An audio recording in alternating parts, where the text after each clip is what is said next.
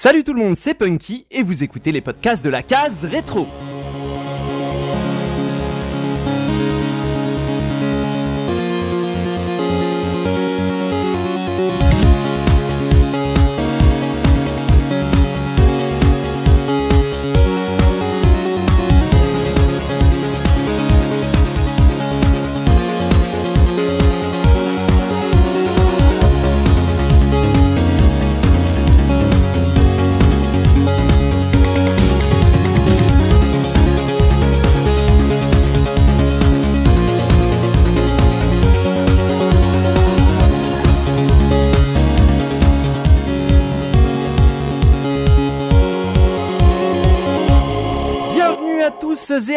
Pour ce nouvel épisode de la case rétro, votre podcast 100% rétro gaming. Et aujourd'hui, j'ai l'honneur et le plaisir d'ouvrir cette dixième saison en compagnie de l'incroyable collectionneuse de Materia, Pimi. Salut Pimi. Salut à tous, ça fait longtemps Ça va, ça va, tout va bien Bah ça va, ça va. Hein. Je suis aussi avec le légendaire Dopa équipé de son bras mitraillette. Comment ça va Dopa? Ça va bien, j'ai un bras mitraillette mais une oreille qui n'entend plus en ce moment, mais ça va passer.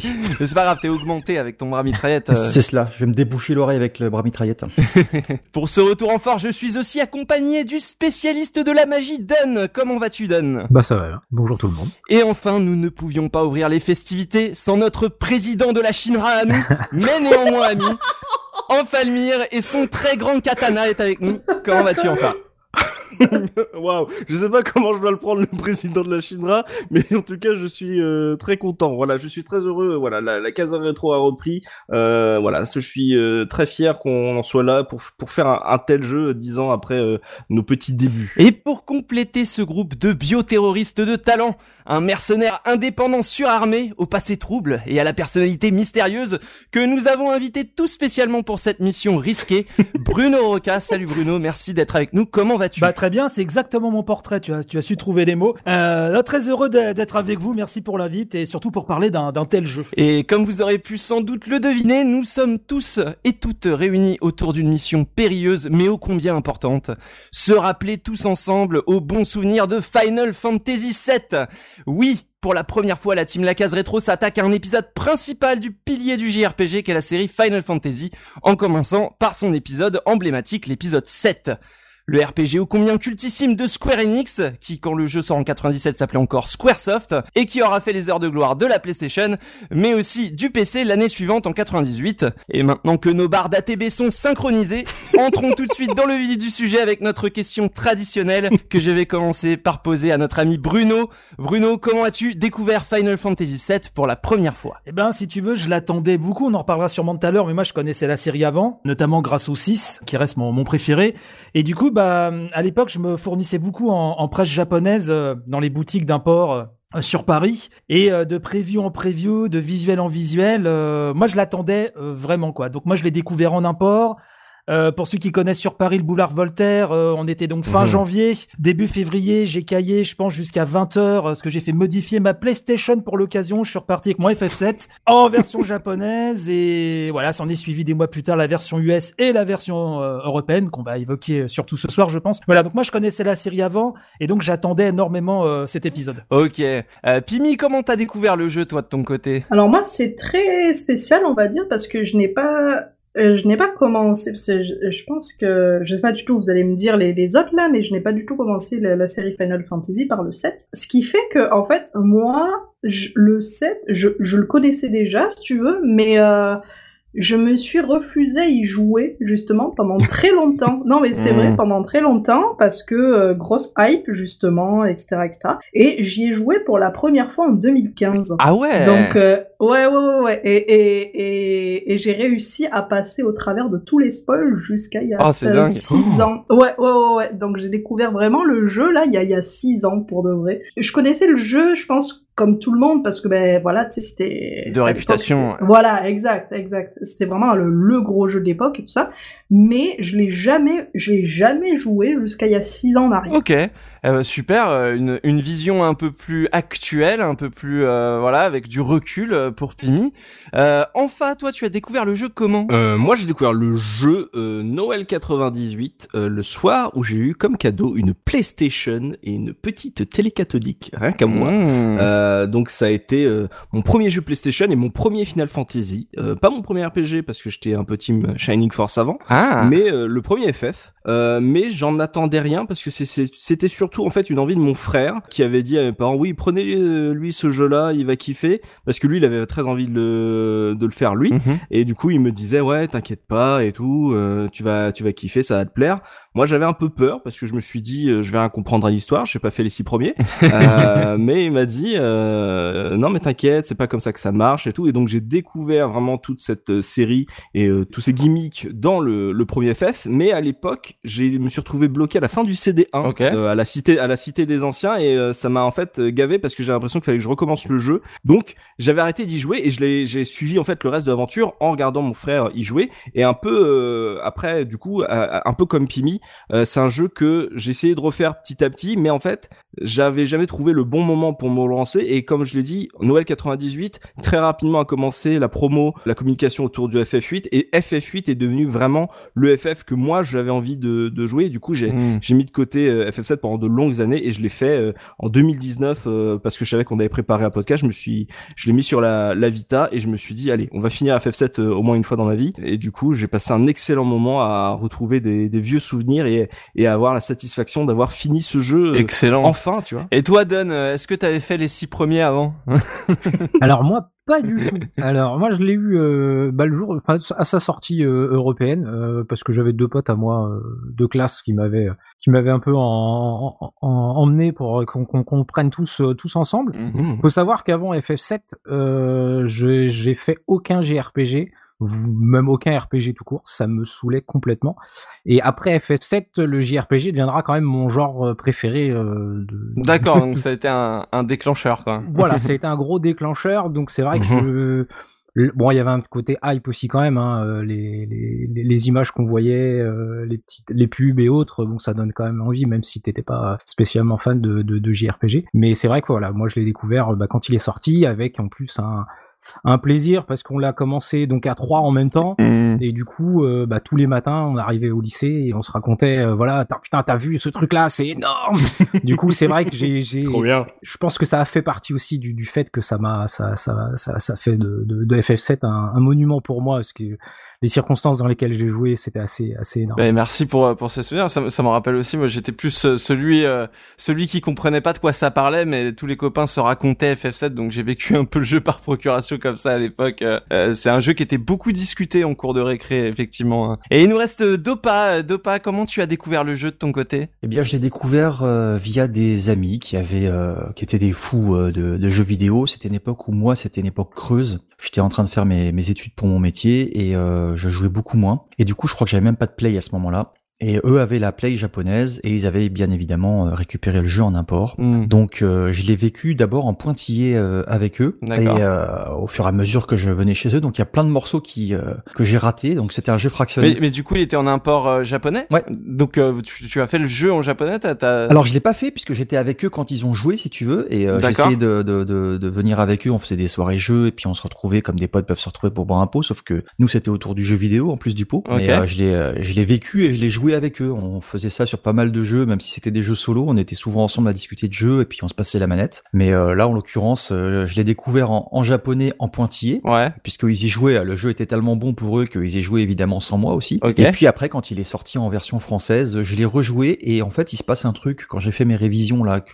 je me suis rendu compte, c'est que, euh, ou alors c'est mon âge hein, déjà qui commence à me jouer des tours, c'est qu'il y a plein de passages que j'ai complètement oublié de ce jeu. Et donc ça reste un jeu euh, pour moi en, en pointillé quoi. J'ai des, des pans entiers du jeu quand j'ai euh, révisé, euh, regardé un petit peu tout ce qui se passait de nouveau euh, parce que je l'ai pas rejoué réellement récemment. hein. Mhm. j'ai regardé tout ça et il y a des pans entiers du jeu que j'avais zappé. Alors je sais pas si c'est des passages que j'ai pas vus pendant que je regardais la version japonaise et qui m'ont pas marqué ensuite dans la version française. Mhm. Je me souviens très très clairement, il y a beaucoup de passages qui m'ont énormément marqué, dont on pourra certainement reparler après, mais d'autres qui que j'ai totalement oblitéré quoi. Donc c'est euh, assez, c'est le premier jeu en fait en revenant dessus, je me rends compte que ben, j'en ai oublié vraiment des grosses parties. Souvent, le souvenir, il peut s'atténuer sur l'ensemble du jeu, on se souvient pas d'un truc ou d'un autre. Mais là, vraiment, il y a des choses, je me suis dit, mais punaise, je, je, ne me souviens carrément pas de ce passage dans le jeu ou de cette partie de l'histoire qui pourtant était, était assez caractéristique. T'es sûr que c'était FF7, quoi, du coup?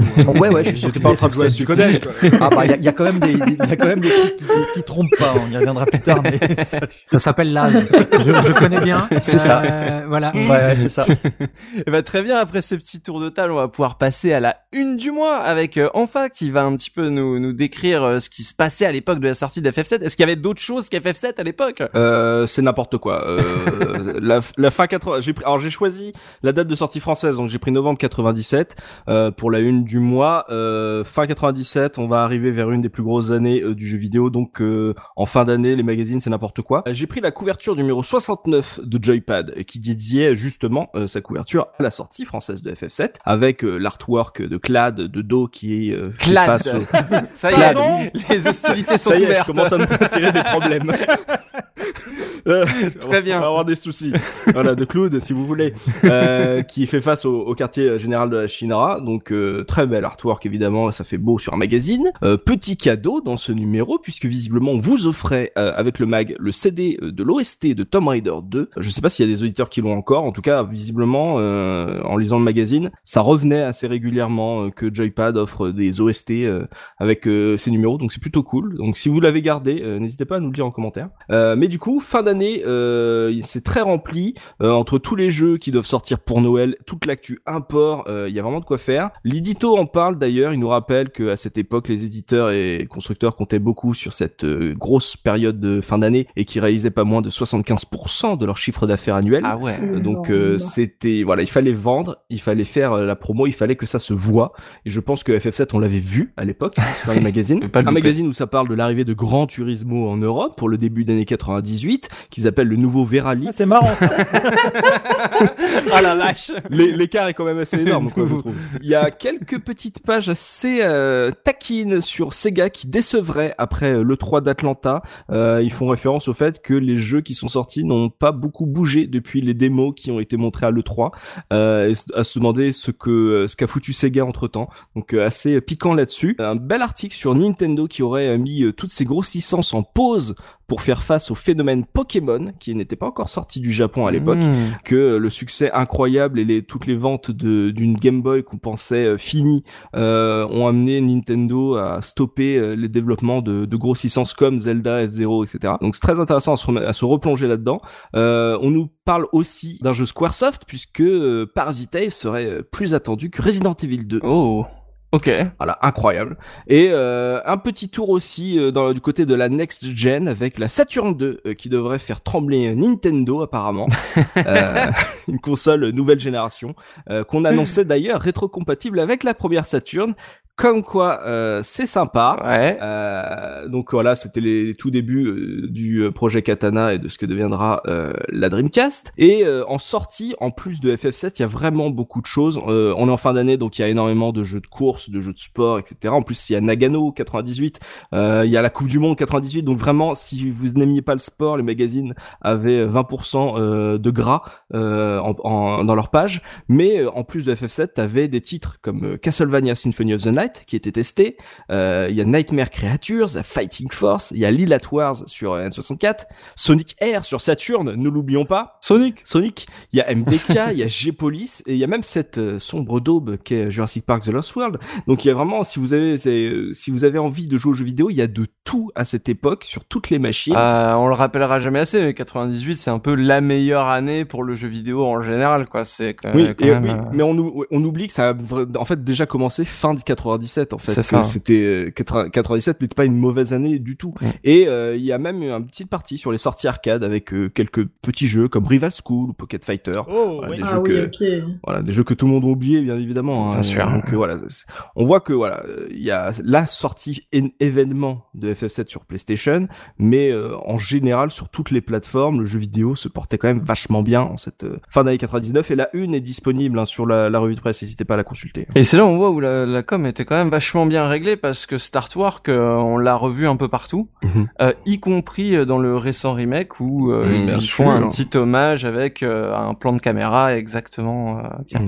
Et, et ce qui est ri- rigolo, c'est que dans le remake, c'est encore plus joli que sur l'artwork de l'époque, de l'époque, ce qui Mm. montre à quel point le jeu vidéo a quand même pas mal évolué, quoi. Tu sais, en 97, je pense que la com autour de FF7 en termes de pub, ça a dû commencer en avril. Hmm. Donc jusqu'à la sortie à fin d'année, tous les mois, tu avais une pub différente pour euh, pour FF7. T'avais Midgard, t'avais euh, Cloud. Tu pouvais pas passer à côté. Hmm. Et, et en plus après avec les previews et les tests import. Donc vraiment en termes de magazine, quand le jeu sort en France, limite tout le monde sait déjà ce que c'est bien, tu vois. Parce qu'il faut se rappeler qu'à l'époque, on avait pratiquement un an de- d'écart entre les sorties des jeux hein, au Japon et en Occident. Donc euh, là, il y a presque un an, je crois d'ailleurs. Ouais, c'est ça, cette- Les, les tests import étaient super importants. Ils y euh, ils- on en parlera dans la revue de presse. Ils y sont. Je vais pas, je vais pas les détailler, mais euh, pour nous, même en tant que joueurs, quand on achetait un magazine, toute la revue import était super importante. Et quand le jeu sortait en France, c'était juste une bonne conclusion, mais on savait déjà si on avait envie de jouer à ce jeu ou pas. Tu vois. Et ben merci enfin euh, pour euh, cette une euh, De rien. dédiée à Final Fantasy VII. On va continuer avec euh, Pimi euh, qui va nous lire le dos de la boîte, le pitch du jeu. Dis-moi alors qu'est-ce qu'on y trouve? Co- Comment on vend un Final Fantasy VII dans un dans un rayon de jeux vidéo? Alors, euh, la corporation Shinra pompe toute l'énergie de notre planète. Cloud, un mercenaire impitoyable, accepte une mission pour le compte d'un groupe d'éco-guerriers sans se douter qu'elle le plongera dans une aventure qui changera non seulement son existence, mais celle de toutes les âmes de l'univers. Bienvenue dans Final Fantasy VII. Plongez-vous dans un monde où la sorcellerie et la science cohabitent, où les amitiés se font et se défont, et où un seul homme peut changer à jamais le cours des choses. Alors, dans les, les, les autres petits arguments, vous avez plus de 120 minutes de séquences vidéo éblouissantes.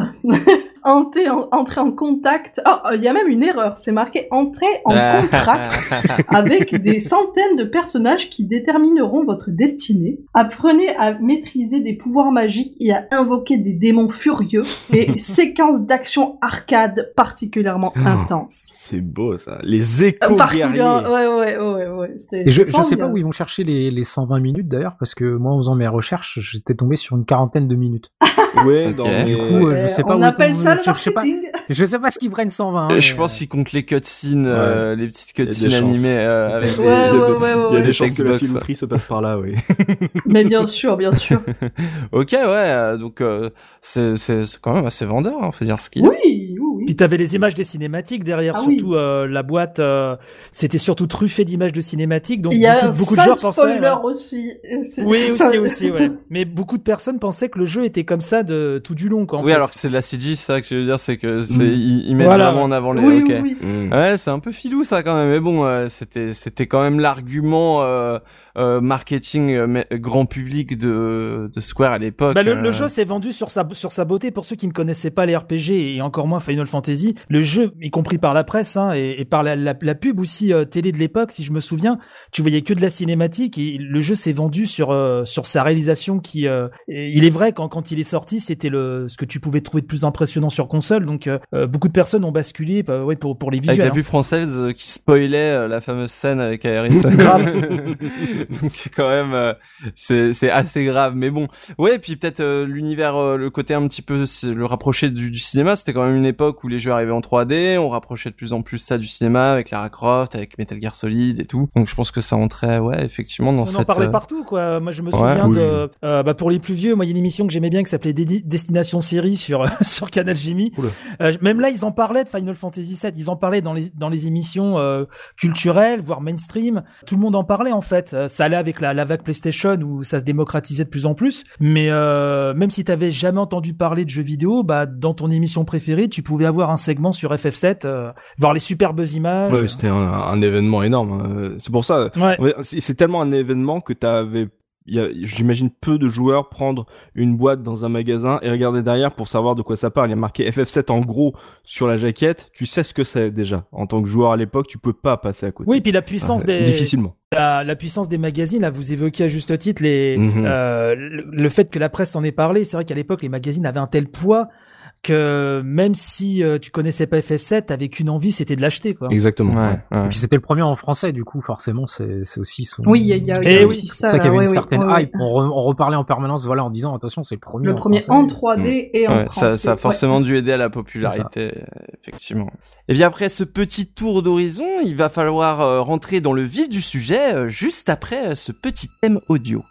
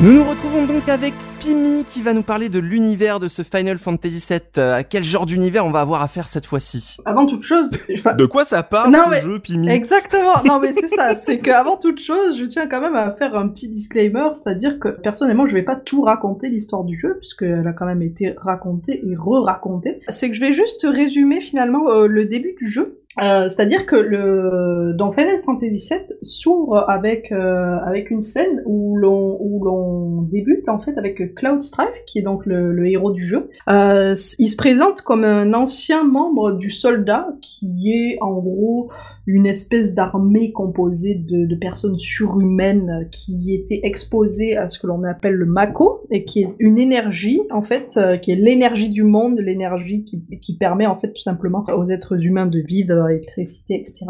Donc Cloud Strife arrive à Midgar accompagné d'un groupe euh, de personnes que- qui se nomme euh, le groupe Avalanche, qui est un Mhm. groupe d'éco-terroristes. Et il, il a rejoint, en fait, il a rejoint tout simplement ce groupe euh, assez, euh, un petit peu avant le, le- la scène de début du jeu. Et c'est une organisation terroriste qui lutte contre la Shinra, qui est tout simplement la multinationale qui dirige le monde, en fait. C'est eux, justement, qui, euh, qui exploitent le, le Mako, etc. Mhm. Et le, le souci, c'est que justement, ça, ça, ça puise l'énergie vitale de la Terre et la Terre se meurt. Et c'est pour ça que euh, le, le groupe Avalanche s'est formé et euh, justement sont à Midgar, c'est- c'est-à-dire que leur but principal, c'est de détruire, de démanteler la Shinra. Mhm. Puisque euh, Midgar est alimenté justement par, par euh, je sais plus, 7, sept ou 8 grands réacteurs de, de, de Mako, et justement, donc le- leur but, c'est de les détruire. Et ils arrivent à en détruire un, finalement, ils en détruisent un avec brio. Et euh, un petit peu, un petit peu après, euh, je, je fais une petite ellipse, ils arrivent à s'infiltrer finalement dans le dans le QG dans- de, de la Shinra afin justement bah, de,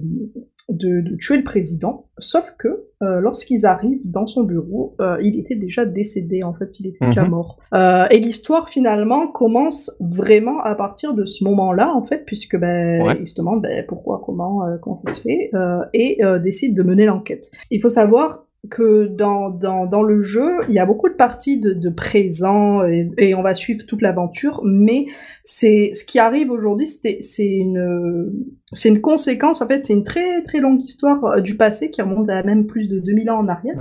Mhm. Et, euh, et justement, en fait, on va apprendre tout, tout, tout, tout ce qui s'est passé euh, et les conséquences qui font que euh, on en est arrivé aujourd'hui, euh, justement, avec la Shinra qui puise l'énergie Mako et la planète qui se meurt, etc., etc. C'est ça que j'ai bien aimé justement dans le début du jeu, c'est que hum, en fait quand le jeu commence, les personnages sont déjà dans l'action, en fait ils sont déjà en train de faire un truc C'est ça. et et tu dois découvrir qui sont ces gens pendant qu'ils sont en train de faire un truc dont tu ne connais pas vraiment la teneur, etc. Et tu suis et tu comprends pendant qu'ils sont en train de faire les choses. Ok, je suis ça.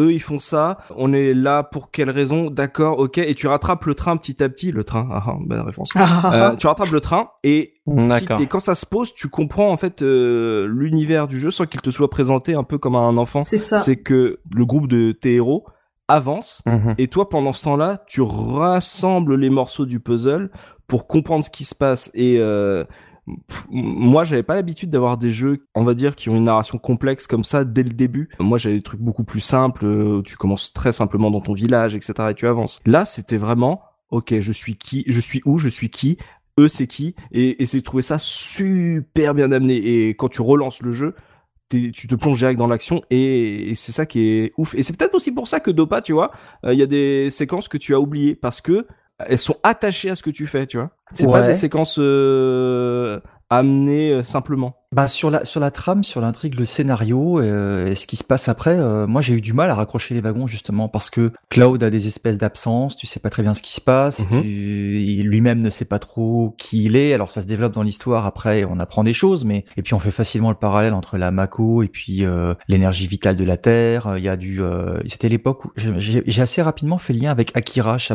m'a fait penser à ça aussi avec euh, cette histoire d'énergie nucléaire aussi euh, qui à laquelle on touche et qui peut aussi bien rapporter beaucoup de choses à la Terre que la détruire. Euh, il y avait ces, thèmes-là qui étaient un peu plus profonds que ce qu'on avait l'habitude d'avoir dans des jeux de rôle où effectivement tu pars de ton village et puis euh, tu vas sauver la planète en tuant le grand méchant. Mais en même temps, il y avait tellement de petits trucs et d'allusions que je comprenais pas très bien euh, ce que c'était que le soldat, que j'avais pas tout de suite fait lien avec ces espèces d'écologistes terroristes plus ou moins. Moi, j'ai eu du mal, au contraire, après à, rester dans l'histoire parce que, alors c'est très linéaire, hein, contrairement à ce qu'on peut connaître aujourd'hui, mais là encore, comme j'ai des, des morceaux qui manquent, tu vois, Mhm. j'arrive pas à saisir tous les tous les liens. J'arrive à faire des parallèles sur ce que éve- éventuellement ont voulu dire les auteurs, mais faire les liens sur l'histoire, j'ai eu beaucoup de mal, d'autant plus que c'est une histoire qui est longue. Hein. Pour l'époque, faut aussi rappeler que le jeu, au minimum, je crois qu'il durait une quinzaine d'heures. Plus que ça. hein. Ouais, non, grand, grand minimum, hein. euh. Voilà, et c'était 30 heures normalement pour le finir vraiment correctement, je crois, hein, c'est ça? 15, 15 heures c'est le temps que je passe au Golden Saucer moi euh.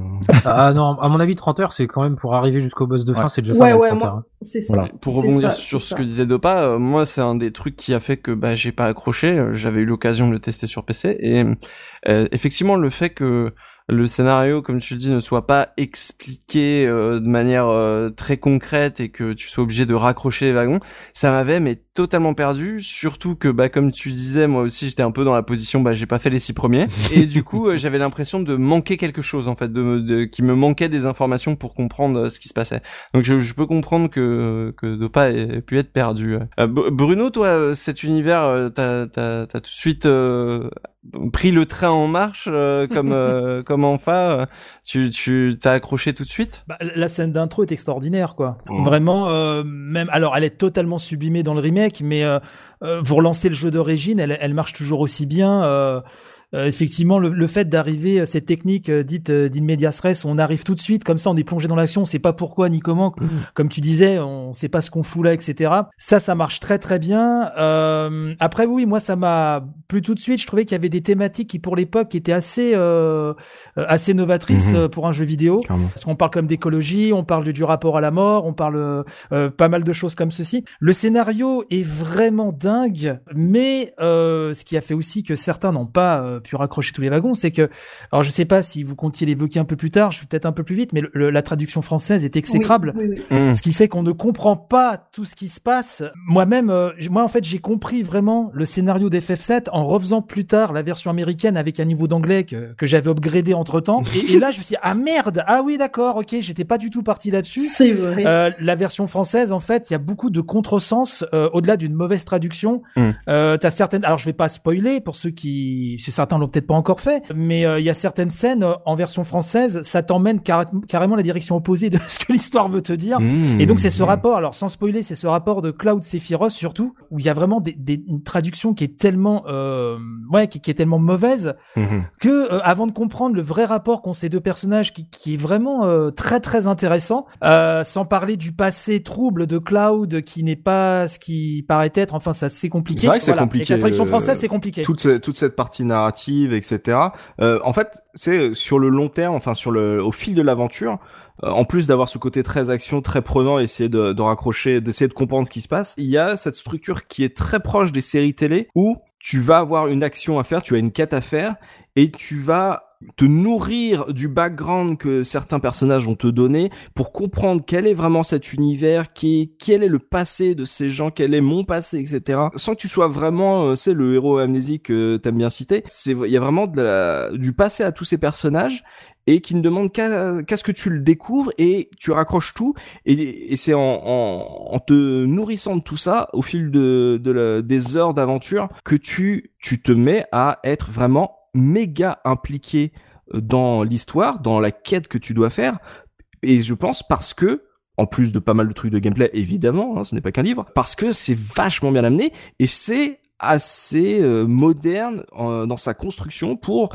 arriver à te perdre quand il faut te perdre et t'amener à la révélation quand il faut t'amener à la révélation. Et moi, j'ai trouvé ça en le refaisant euh, en 2019. Je suis d'accord sur le, les problèmes de, traduction, euh, sur tous les passages justement entre la relation entre Sephiroth et Cloud c'est brumeux et t'essayes de comprendre, mais grâce à, tout le background qui est maintenant sur Internet partout, euh, ça reste brumeux quand t'as juste ton écran.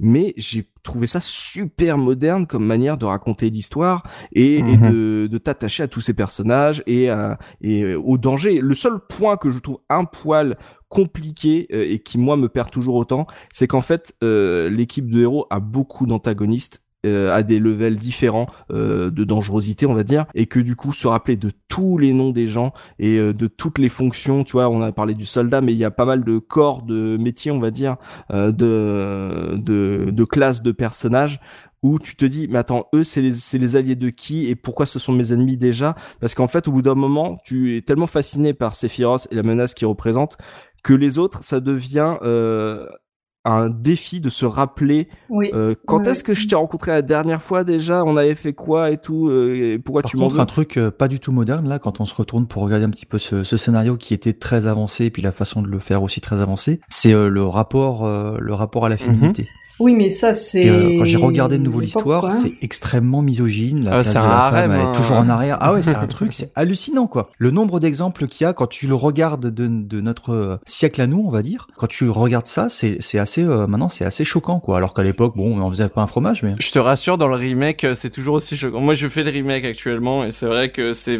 j'étais vraiment en mode, waouh, c'est vraiment un jeu de whip quand même, ah, c'est chaud, hein. Bon, ça, vous êtes prévenus, faut, faut accepter ce, ce genre de détails qui ont peut-être mal vieilli. Pibi, je te propose juste de me dire euh, peut-être un, un, petit top de tes persos euh, préférés qui t'ont qui t'ont oh bien marqué. Les, les, les persos que t'étais triste de quitter à la fin de l'aventure. Euh. euh, moi, j'aimais bien Yuffie et je trouvais qu'elle avait une super histoire en plus parce que t'étais pas obligé de la faire, c'était vraiment une, une quête annexe, mais mais pour le coup, elle était, était vraiment vraiment chouette. Et malgré tout, je pense que je, je m'étais bien aussi attaché à Kate Seat. Ouais, non, mais c'est vrai, c'est vrai. Même si euh, il est ce qu'il est là, on s'entend, mais, mais, mais je m'étais quand même pas mal attaché à, à ce personnage-là pour le coup. Ok. Ah, et je te dirais, ah, malgré tout, parce que, euh, comme je te dis, je, je, je l'ai, je l'ai fait avec mon, mon regard de 2015 aussi, euh, le jeu. Mais l'air de rien, en fait, vu que je connaissais que très peu du jeu, tu sais, on m'avait beaucoup survendu le jeu, etc., le personnage notamment de, de Sephiroth, etc. Et, et finalement, Sephiroth, tu sais, il m'a, il m'a, les, les, autres m'ont marqué parce que je les ai trouvés touchants, etc.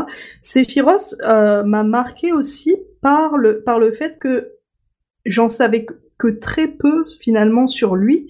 Et j'ai appris à le connaître euh, et à me dire ok euh, ok le mec euh, c'est c'est quand même euh, ok ok. Enfin tu sais c'est c'est c'est c'est un type qui qui est vraiment euh, à la fois triste à la fois taré à la fois enfin tu sais c'est il est il est beaucoup beaucoup de choses finalement.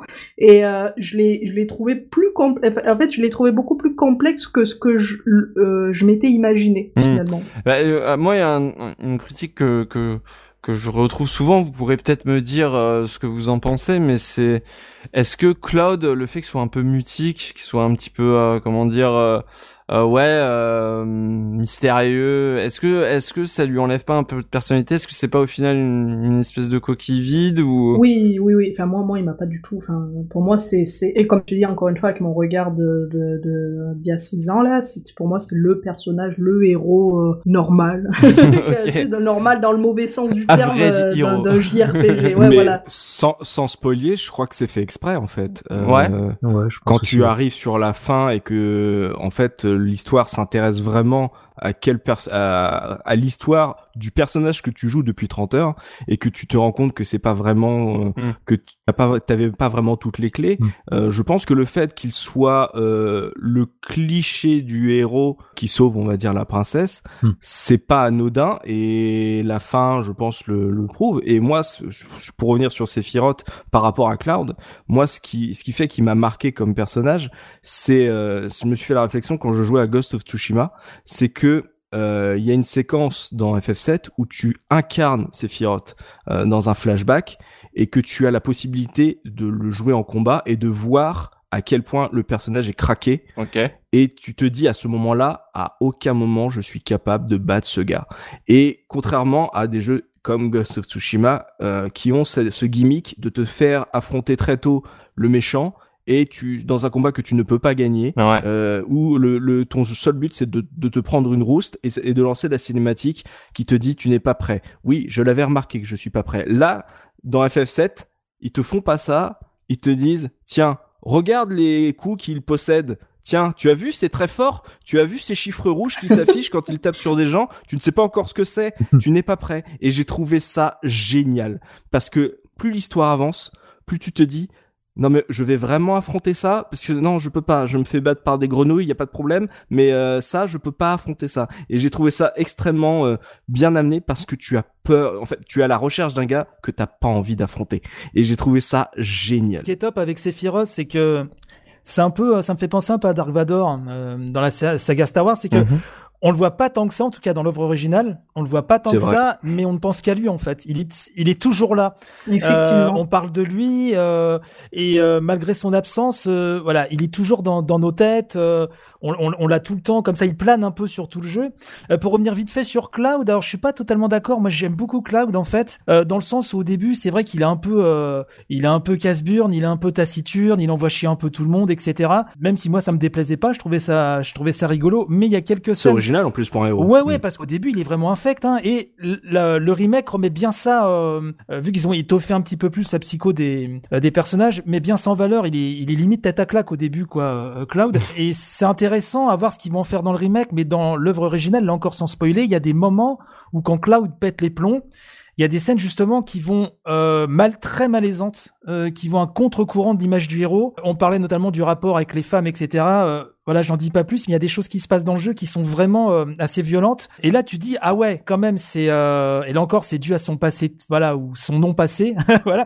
Mais euh, il y a pas mal de choses qui se passent, euh, effectivement, qui font que on sort quand même de ce cliché du héros euh, qui vient sauver la fille, euh, etc. Et j'aimerais juste dire que moi, j'aime malgré les clichés qu'elle porte, que ce soit euh, physique ou autre. J'aime beaucoup Tifa, parce que moi je l'ai toujours vue quand même comme une euh, comme une gueule- comme une fille assez badass euh, dans le jeu. Donc euh, voilà, ça n'empêche pas la l'hypersexualisation euh, qu'il y a, mais euh, mais je la trouve badass. Bru- Bruno, j'a- j'avais une question justement par rapport à l'histoire, euh, la progression. Toi qui as fait euh, FF6 avant, Ouais. en termes de scénario, parce que moi j'ai fait, moi FF6 c'est ce- c'est le jeu qui m'a fait découvrir l'émulation, euh, parce que tout le monde parlait de, tu connais la trad FR de FF6, et, et, et, et du coup j'ai fait à quoi? On peut jouer à un vieux Final Fantasy en français? Tu te fous de moi.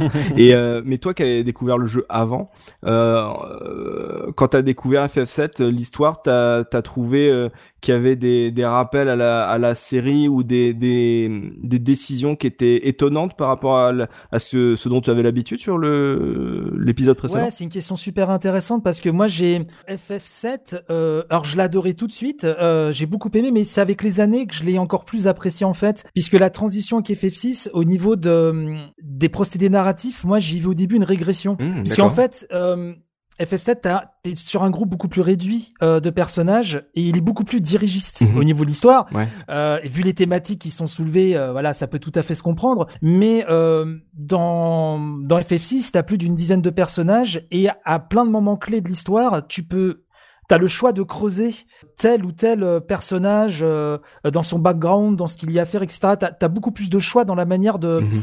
euh, de- vivre l'histoire en fait dans FF6. Et il y avait beaucoup plus de liberté narrative, beaucoup plus de liberté laissée aux joueurs. Et, et ça, FF7 au début qui est très dirigiste, Ouais, ouais. dans FF6 Mhm. tu, tu, tour à tour, tu, tu incarnes plein de personnages. euh, Mhm. Voilà. Là, dans FF7, c'était toujours à peu près que le même, même s'il y a des changements quand même à, à divers moments.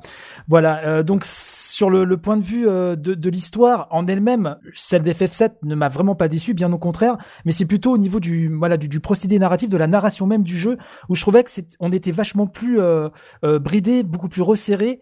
Euh, que dans que dans le 6 en fait et ça ça m'avait vraiment marqué à l'époque Donne de ton côté les personnages, qu'est-ce que qu'est-ce que t'as pu noter Ah, moi, je suis, je suis étonné qu'on ait pas parlé de, de Vincent, Ouais. qui arrive euh, assez tard d'ailleurs dans le jeu. Bon, la moitié peut-être, je me, me souviens plus. et puis on peut passer totalement à côté C'est ça, si tu le trouves, c'est ça qui est ouf, Oui, c'est que oui, quand même. tout à fait. Moi, je C'est sais même pas qui qui c'est, tu vois. Donc, euh, comme comme Yuffie Alors moi en plus, euh, pareil, n'ayant pas de, de passif dans le dans le JRPG, euh, c'est vrai que des, des personnages un peu forts comme ça, avec des, des, des histoires euh, assez complexes et assez tristes, euh, bah moi j'en connaissais pas. Enfin, je- les jeux vidéo c'était juste des jeux de voiture ou des jeux de baston, donc ça m'avait fait un peu un peu bizarre, euh, un peu comme 13 aussi. euh. Et du coup, euh, c'est vrai que moi c'est un personnage que j'avais beaucoup aimé. Beaucoup de gens d'ailleurs l'avaient aimé puisqu'il a eu son propre son propre jeu euh, son propre jeu plus tard. Et c'est vrai que ce côté d'un d'un personnage que t'es pas obligé de, de, de, de croiser, que tu peux louper dans le jeu, c'est assez euh, c'est un choix assez euh, assez fort quand même parce que tu tu, tu auras tout un mais genre, il est vraiment caché? Oui, oui, tu peux finir le jeu sans l'avoir. Hein. Ouais. C'est c'est genre, il est euh, dans un endroit euh, où tu peux ne pas lui parler et genre. euh, Ah, il faut faire des trucs très spécifiques pour le débloquer. hein. Ok, donc tu vois, il, est- il faut vraiment le débloquer, quoi. C'est- Voilà, pour, pour le trouver, il, oui, il oui, est dans oui. une pièce en fait où euh, tu, tu passes dans ce couloir, enfin c'est une grotte, t'as une porte qui est verrouillée en fait. Ouais. Donc déjà faut déverrouiller cette porte et ensuite tu le trouves dans un cercueil, ouais, il y a des trucs à faire. Il y a une discussion à avoir et tout. C'est ça, il faut savoir qui Ok. est dedans, là, ouais. Yuffie, c'est. Yuffie, c'est compliqué aussi, hein, puisque y a, tu la croises, elle te pose des questions. Si tu si tu réponds mal, euh, tu tu la, elle se barre et euh, Hmm. et ouais ouais non c'est bon ça ça on l'avait aussi dans voilà dans dans FF6 aussi. C'est marrant ce que tu disais, le fait de découvrir un jeu euh, qui te donne des des émotions avec beaucoup de mélancolie, beaucoup de tristesse, beaucoup d'empathie pour les personnages. Euh, moi j'avais découvert ça avec le précédent justement. hein. C'est ça qui est intéressant. Mais euh, ouais, Dunn a parlé de Rouge 13 et, euh, et Rouge 13 euh, et tout ce qui se passe dans le Canyon Cosmo, euh, moi c'est vraiment des, des des univers et des personnages que j'ai adoré rencontrer. En fait, c'est ça qui est assez intéressant dans tout ce background, c'est que tu vas visiter les endroits où ces gens vivent, euh, tu vas découvrir le background de ces personnages en parlant aux gens qui ont connu ces, tes persos. C'est, je pense, parmi beaucoup de FF, c'est celui qui pour moi le casting où il y a le moins de persos oubliables. Euh, c'est pas mon FF préféré, mais par contre si je demande si je sais si je dois retirer des des gens dans les castings, je pense que c'est sur FF 7 que j'en retirerai peut-être le moins. C'est vrai que pour la petite petite euh, anecdote, la petite histoire, moi j'ai quand même pleuré hein, pour l'histoire de Rouge 13. Elle m'a- tiré la larme, hein, c'était quand même super Ah, triste bah oui. comme truc. euh. Juste avant que j'oublie, tu- tu- vous parliez d'affect pour les personnages. Euh, Il faut pas oublier aussi qu'à l'époque, c'est l'essor de Tetsuya Nomura. C'était la première fois qu'Amano, euh, euh, Yoshiki Amano, ne- ne s'occupait pas du design des personnages. euh, bah de- d'un Final Fantasy et c'est vrai que ce look un peu manga Mm. euh, qu'on a dans FF7 des personnages s'inscrit aussi à l'époque dans euh, l'essor un peu du style manga en, en Occident que ça commence Ouais. ça commence vraiment à prendre alors surtout chez nous en Europe aux États-Unis la vague arrivera plus tard mais euh, je pense que là aussi il y a eu un aliment de planète sans faire de mauvais jeu de mots avec le jeu oh, c'est belle. Elle est très belle. Je, je vois le, le lien de filiation que tu fais. euh, euh, des, des persos avec des grands cheveux blonds euh, et des grosses épées, euh, tout de suite, euh, forcément, ça, en pleine folie des BZ, ça, ça parle à Cloud tout le tu monde. vois son design c'est un héros de shonen quand tu le vois comme ça quoi Ouais, ouais. Et c'est tu on prend par rapport à l'héritage euh, aujourd'hui FF7 euh, a été euh, aussi augmenté de tout l'univers étendu euh, Exact. qu'il y a eu, tu vois, les Advent Children, les les, Ouais. les autres jeux PSP, etc. Donc c'est plus tu sais, et c'est pour ça que je comprends euh, la démarche avec le remake que je n'ai pas encore fait, c'est que FF7 est devenu une marque à part entière euh, et pas juste un Là, jeu. Mm. Et, et ce qui est assez rare euh, dans euh, toute l'histoire des, des Final Fantasy, d'avoir un, un univers qui a pu euh, s'étendre sur différentes plateformes et sur différents formats. Et, et, je- et, et tu en fait, si tu découvres FF7 aujourd'hui, même si, enfin, tu ne peux pas avoir le ressenti que de quelqu'un en 97 Mm. euh, où tout était nouveau, tu vois. Mm. Et euh, là, là, tu pars sur un univers que tu peux découvrir ailleurs que dire, que, que sur ce jeu. Euh, ça, ça en fait pas, un, ça en fait pas un, un problème, Oui, oui, hein, c'est, mais ça sera différent, je pense. Bah c'est, il est considéré comme le premier blockbuster du JRPG.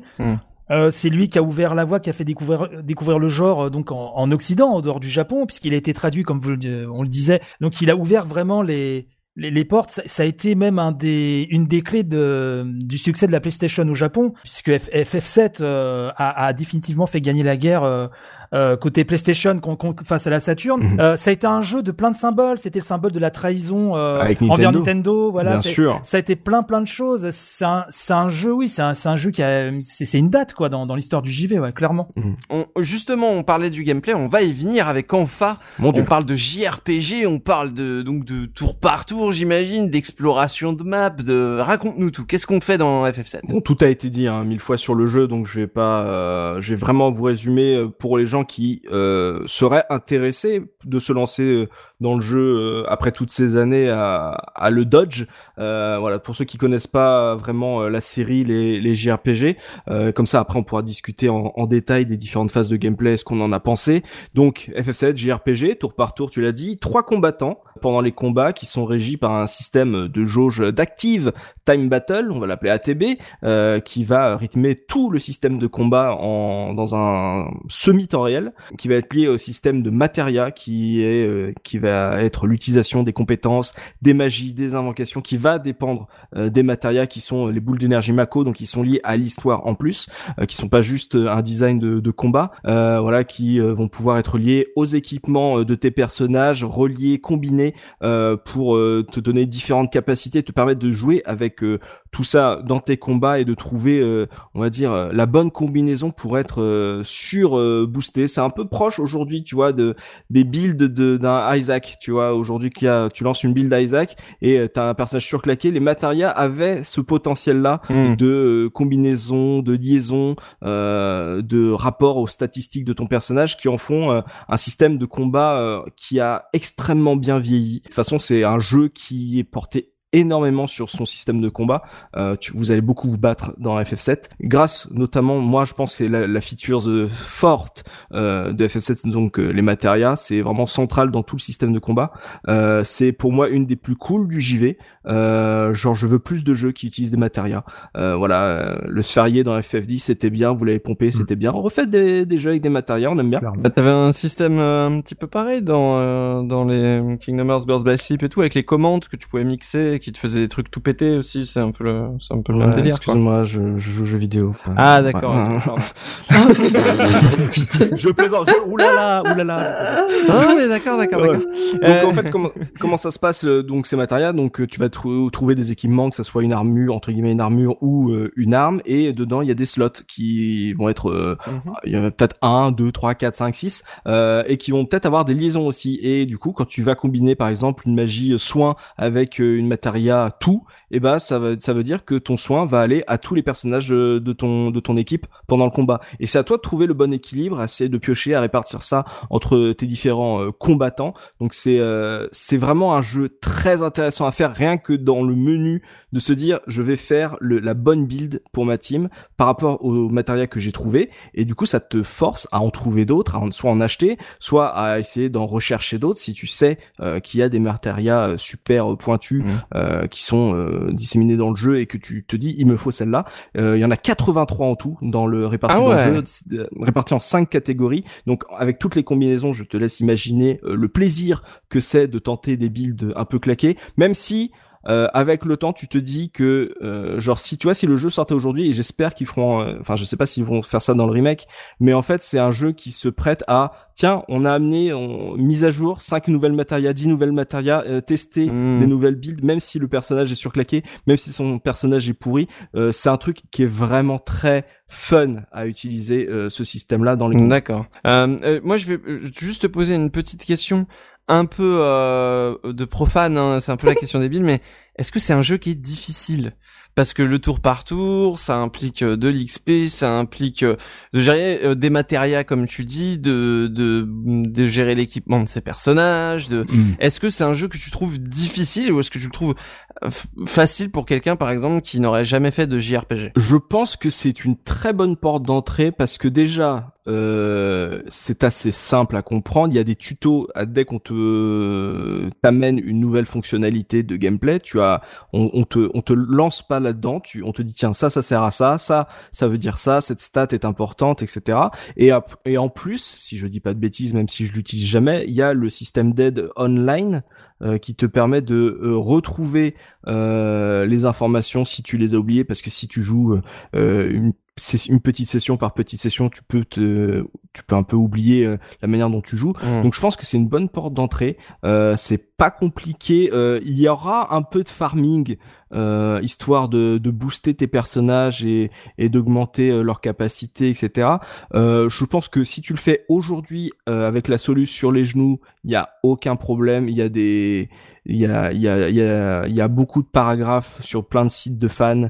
Euh, moi, j'ai fait, quand j'ai refait le jeu, j'étais sur FF Ring euh, euh, en biais, tu vois, qui te disent, voilà, la, bonne manière, mais pas forcément tricheur. Je voulais, pro... je voulais avoir le 100% sans, sans passer à côté. Bah, moi, j'ai fait le 100% à l'époque, hein, donc là, il n'y avait pas de site internet, hein, il n'y avait pas de solution en ligne. Je dirais quoi, il, a, il est assez simple pour le, on va dire, pour finir le jeu en standard. Mhm. Je crois que moi, j'avais jeté une quarantaine d'heures pour être au boss final. Euh, par contre, si tu veux le 100%, euh, là, par contre, ça va être beaucoup plus compliqué parce que parce qu'il y a, y, a, y a des boss qui sont euh, qui sont pas obligatoires et qui sont vraiment beaucoup beaucoup beaucoup plus difficiles que le boss final. Et du coup, là, euh, il y aura beaucoup de farming. Je crois que j'avais mis 120 heures, je crois, pour le finir à 100% perso. Je voulais juste rajouter concernant la difficulté, le fait est que ben, moi je l'ai je l'ai fait là la première fois en 2015, j'avais fait l'original sur PlayStation et là je l'ai refait ben là l'année dernière pour la révision et je l'ai fait sur la Switch en fait. Mhm. effectivement, pour tout ce qui est des matérias, tu sais, où, où, les trouver, les combiner. Effectivement, tu peux avoir une solution à côté de toi, euh, c'est pas trop. Mais euh, concernant justement tout ce qui est farming pur et dur, là, ces tout petits éléments qu'ils ont rajoutés augmentent non seulement le, le confort de vie euh, du jeu, là, parce qu'en plus, tu sais, tu peux même esquiver les combats, tu sais, tu peux même désesquiver les combats, ce qui est juste génial. Ah oui. ouais, ouais, c'est pour ça, c'est extraordinaire. Mais ça, c'est pas un peu de la triche, parce que le combat aléatoire, si c'est plus aléatoire, c'est plus le jeu. À, titre personnel, moi, euh, je trouve pas ça de la triche dans le sens où quelqu'un qui veut suivre l'histoire tout court là et qui veut pas se faire chier à avoir euh, les ok tu, peux tu, peux dire oui ben effectivement euh, ça fait partie de l'expérience des combats aléatoires et tout ça. Mais le joueur d'aujourd'hui et je parle particulièrement des, des, jeunes générations ils ont plus l'habitude en fait de ce genre de système là là. Mmh. les, les, versions qui, qui sont sorties là les dématérialisées sont beaucoup beaucoup plus accessibles ils, ils, rendent le jeu vraiment plus accessible. Et si jamais tu veux juste faire l'histoire ben c'est possible quoi. Et farmer à des moments précis du jeu ben c'est possible aussi. Il faut vraiment vraiment, je pense que quand nous on a connu le jeu, effectivement, à une certaine époque, euh, où si on a une grande tolérance en la en la matière, euh, les combats aléatoires, ça peut vraiment être rédhibitoire euh, euh pour beaucoup de monde. Mm. Et moi, je, ça me dérange pas sur des jeux que j'ai connus à l'époque.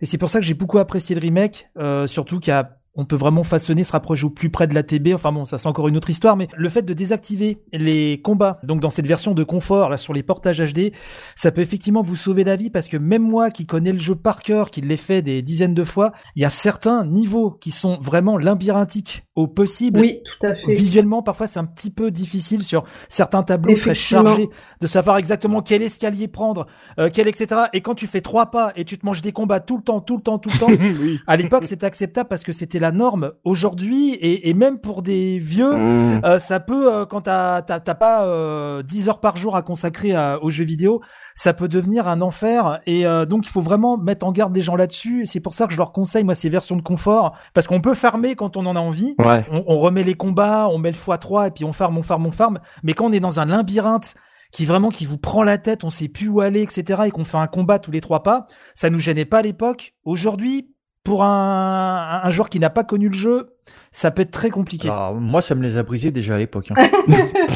ouais, toi, t'étais euh, ok. déjà, t'aurais voulu les améliorations déjà à l'époque. Ah ouais, ouais, parce qu'au bout d'un moment, ça m'a fait, ça m'avait fait suer. Parce qu'en fait, il y a cette ambivalence entre un scénario qui est très fouillé, puis beaucoup, beaucoup de narration et des phases où il y a, y a pas mal de discussions. Et puis quand t'as ces phases de transition, où t'as ces combats aléatoires, t'arrêtes pas tous les deux mètres de te manger un truc invisible. Bon, alors on acceptait le principe parce que c'était aussi euh, tout à fait euh, admis à l'époque. Hein. Mais moi, je trouvais ça excessivement lourd, d'autant plus qu'il était très lent au niveau des déplacements, au niveau de la façon de bouger des personnages. T'avais vraiment le temps de bien voir comment ça se passait. Et puis cette histoire de, de Materia que, que enfin aime beaucoup, moi je l'ai trouvé excessivement compliqué aussi. Oh Mais en fait, tu sais pourquoi? C'est parce que euh, j'ai eu le, le- les, les tentatives d'explication et de recherche avec des dictionnaires euh, français-japonais sur la toute première version. Ah, Et du coup, Ouais. euh, quand tu essaies de traduire les trucs comme ça et puis de trouver comment ça fonctionne, tu tâtonnes, tu te rends compte que ça marche, que ça marche pas, que t'as des trucs super, des trucs foireux. Et euh, c'est peut-être pour ça aussi que je l'ai trouvé compliqué. Et je me suis dit, mais punaise, il y en a tellement, je peux faire des Mhm. combinaisons. Et en fait, comme moi, j'avais pas les solutions à côté, et ben je trouvais ça très compliqué. Quand t'as une solution que tu peux consulter en disant, voilà, je peux essayer ce setup là ou celui-là, tu te dis, euh, ouais, ok, c'est cool, ça marche bien. Quand t'es dans le jeu, que t'es obligé de tâtonner pour euh, trouver la meilleure combinaison par rapport au point faible en plus du boss que tu vas affronter derrière, bah c'est plus la même et tu te casses, euh, tu te casses la gueule, t'es obligé de recharger ta sauvegarde, tu retombes sur des combats aléatoires avant d'arriver au boss. Le point Ouais, de sauvegarde, il est pas toujours là où t'aurais voulu qu'il soit, parce qu'évidemment, tu sauvegardes pas quand tu veux. Hein. Euh, c'est des points de sauvegarde qu'il faut atteindre à chaque fois. Euh, et comme tu le dis, on peut se perdre aussi, euh, comme le disait Bruno, on peut se perdre aussi assez facilement parce que parfois euh, entre la droite, la gauche, le haut, le bas sur les, les trucs, euh, c'est c'est pas si évident. Surtout aujourd'hui. Surtout aujourd'hui, Surtout aujourd'hui, ouais, où ça, les ça, doit- tableaux, ça doit ouais, tomber ouais, ouais. presque tout cuit euh, et où la frustration doit, le niveau de frustration doit être très Ah bas. C'est comme ça que j'ai été bloqué, hein. c'est parce que justement, Bah ouais. euh, je, je pensais qu'il y avait une, un- une sortie d'écran que j'avais pas vue, alors qu'en fait c'était juste moi qui avais oublié de, de, de faire une action. Hmm. Alors après moi c'était dans un endroit où effectivement t'étais censé te perdre, mais oui, c'est euh, c'est c'est compliqué. J'étais bloqué parce que dans un combat, on me mettait des pyramides sur mes personnages et j'avais pas compris qu'il fallait que moi je tape mes coéquipiers pour euh, casser la pyramide pour qu'ils puissent arrêter d'être pa- paralysés. Voilà, moi j'étais bloqué là. Ça m'a pas paru clair et on me l'avait pas expliqué non plus, donc euh, j'ai passé des, des, des heures et des heures à pas comprendre comment finir ce combat où on, on me paralysait mes persos. Mais je voudrais relancer Dun, là, tu, quand t'as dit Dun, tu l'as fait à 100% à l'époque sans la solution. Ouais.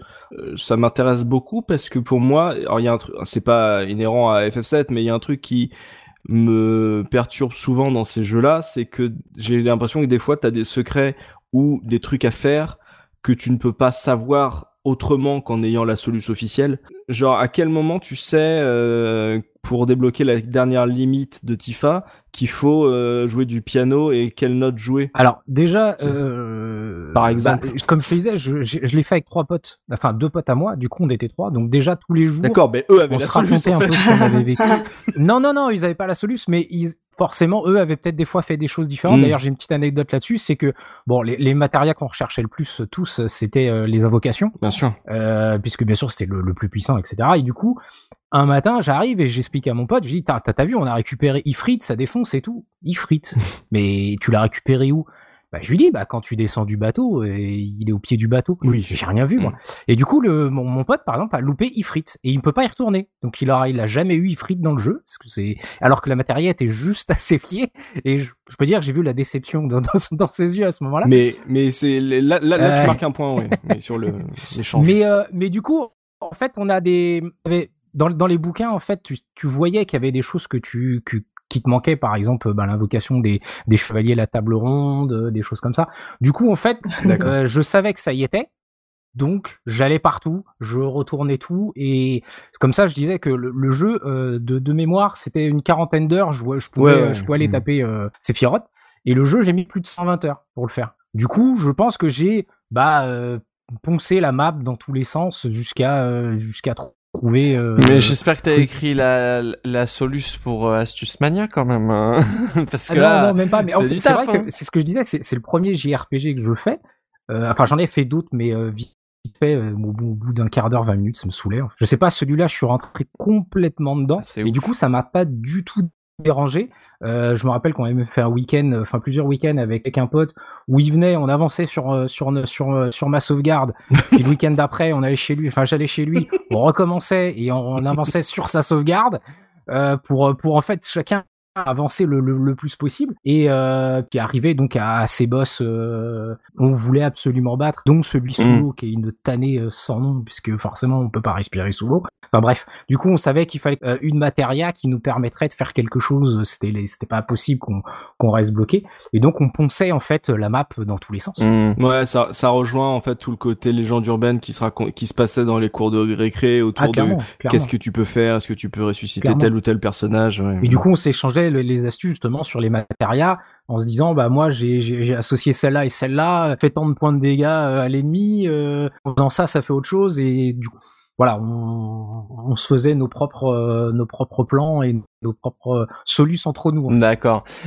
On va parler un tout petit peu du système de combat.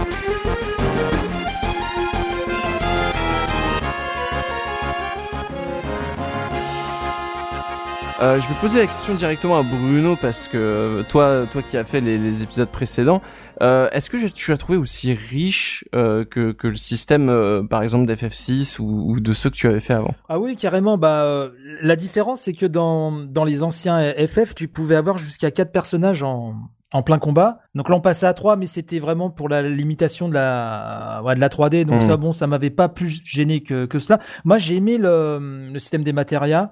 Euh, on retrouvait l'ATB, donc ça, on l'avait aussi déjà avant. En tout cas, depuis le, depuis le 4. Et du coup, euh, oui, oui, non, je l'ai trouvé tout aussi riche. Alors, le petit plus qu'il y avait dans le 6, c'est que tu avais vraiment des personnages qui avaient leur propre pouvoir, euh, enfin, qui avaient leurs propres skills à eux. Euh, Ouais. Tu pouvais leur apprendre un petit peu toutes les magies euh, avec les espers, donc les, les invocations, ce que tu peux faire avec les matérias dans FF7, mais il y avait quand même certains personnages qui avaient leur skill à eux, et ça, ça les différenciait bien Mhm. les uns des autres. Mhm. Voilà, Euh, t'en avais un, fallait lui faire faire des manips à la Street Fighter.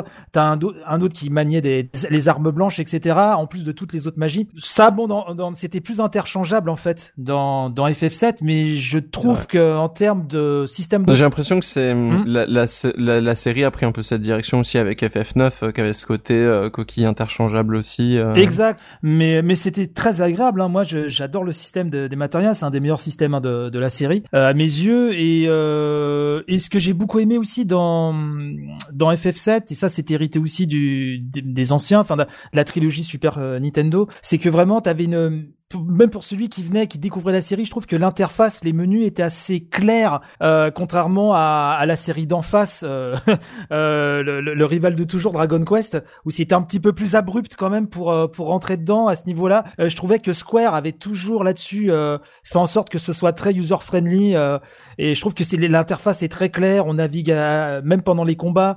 euh, la, la, la, la, la fenêtre avec les barres ATB, les, les différents menus.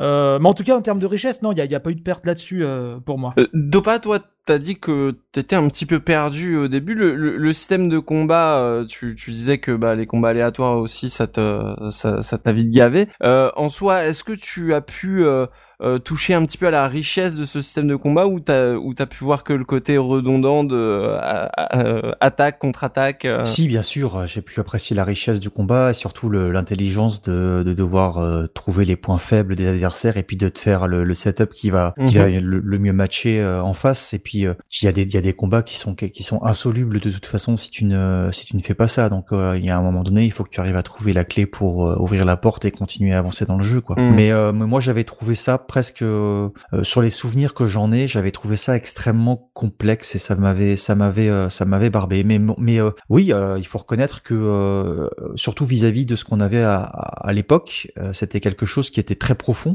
Et puis bon, il, il- c'était pas non plus, euh, il fallait pas non plus avoir fait euh, Saint sortir pour s'en sortir, faut pas exagérer. Mais euh, moi, j'avais pas envie de perdre du temps à, à essayer de, de, tester toutes les combinaisons de matériel qu'il pouvait y avoir avec les orientations des personnages, puisque tu avais quand même ce, ce, combo classique avec le healer, avec le tank, avec mm. le, le, mago, avec le DPS, etc. Donc ça, c'était quand même assez assez classique hein, dans le mode de fonctionnement. Puis mm. tu avais cette histoire d'armes aussi.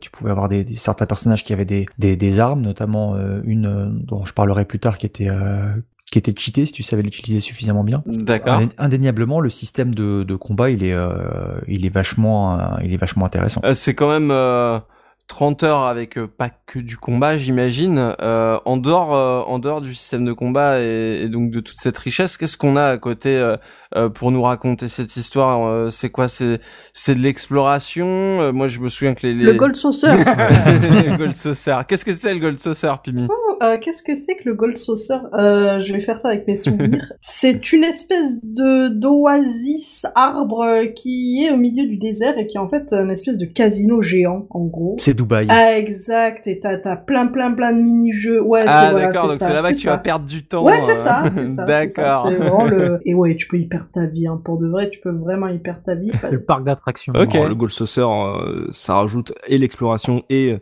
toute la partie mini-jeu qui a été intégrée euh, dans FF7, les jeux, les petits jeux dans le jeu, mais sur l'exploration en elle-même. Aujourd'hui, t'as l'impression que tu peux pas faire grand-chose ou que t'as pas beaucoup de secrets à, à découvrir, mais à l'époque, quand t'as aucune info. Quand tu commences à sortir de Midgar, à découvrir Costa del Sol, apprendre que tu peux acheter une maison, avoir une voiture pour te déplacer. Moi, à l'époque, en 98, j'étais en train de me dire, ce jeu a-t-il une fin? Qu'est-ce qui se passe? Où est-ce que je, visiblement je peux aller partout On m'apprend que je peux élever des chocobos. Qu'est-ce qui se passe En fait, hmm. euh, le CD2, c'est une merveille de monde ouvert où tu as l'impression que tu peux tout faire, que tu peux te perdre et c'est limite à toi de te dire OK, si je continuais l'histoire parce que là ça fait 50 heures que je donne des des navets à mes chocobos, euh, je m'amuse comme un fou mais visiblement c'était pas censé être euh, le jeu que je, auquel je devais jouer et toute l'exploration là-dessus à, à, naviguer à travers la map monde tout en 3D, à changer de véhicule, à découvrir euh, euh, les secrets, tu vois, tu découvres de nouvelles personnes, tu découvres des lieux liés à tes personnages, etc. On a on a parlé de Yuffie euh, et Vincent, tu vois, ce sont des quêtes annexes que tu peux manquer. Euh, Yuffie, tu la croises en forêt. Je veux dire, il faut que tu te balades en map, dans la map monde, que tu passes dans le, les pixels qui représentent la forêt et que tu aies la chance de tomber sur elle à un certain, à un certain endroit. Donc c'est vraiment limite miraculeux au début quand tu sais pas que Yuffie existe, de tomber sur elle.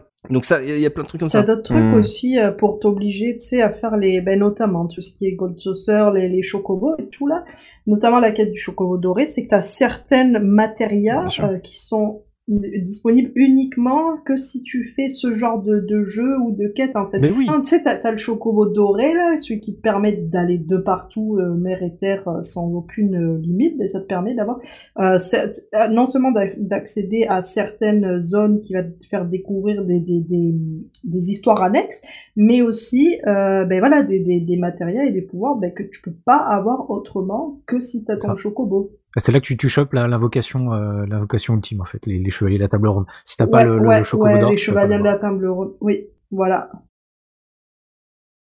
Et, et, en fait, et ça, tu le découvres, c'est tu te balades dans le dans la map monde et tu vois des zones où tu as l'impression que tu peux rentrer dans cette caverne, tu peux, mais techniquement, tu n'arrives pas à passer soit une rivière, soit une montagne. Tu te dis, mais comment je fais? Et quand tu comprends qu'il va falloir élever des chocobos, les croiser, les faire monter en XP, au Gold Saucer en leur faisant faire des courses, d'un seul coup, en fait, les chocobos, c'est pas juste pour t'amuser, tu te dis, le, le, temps que je passe à développer, à élever ces chocobos, il doit y avoir une récompense énorme derrière et t'es rarement déçu de la récompense qu'il y a derrière. Et, du coup, c'est pas, tu vois, c'est pas mis en avant. Tu vois, il y a pas un personnage qui te dit, il te faut aller là, il te, il, faut que tu élèves des chocobos. C'est un truc qui est à côté. Tu peux ne pas le faire. Alors, tu seras pas super fort. Tu vas rater des, des pouvoirs ou des matériaux qui sont euh, vraiment très puissantes.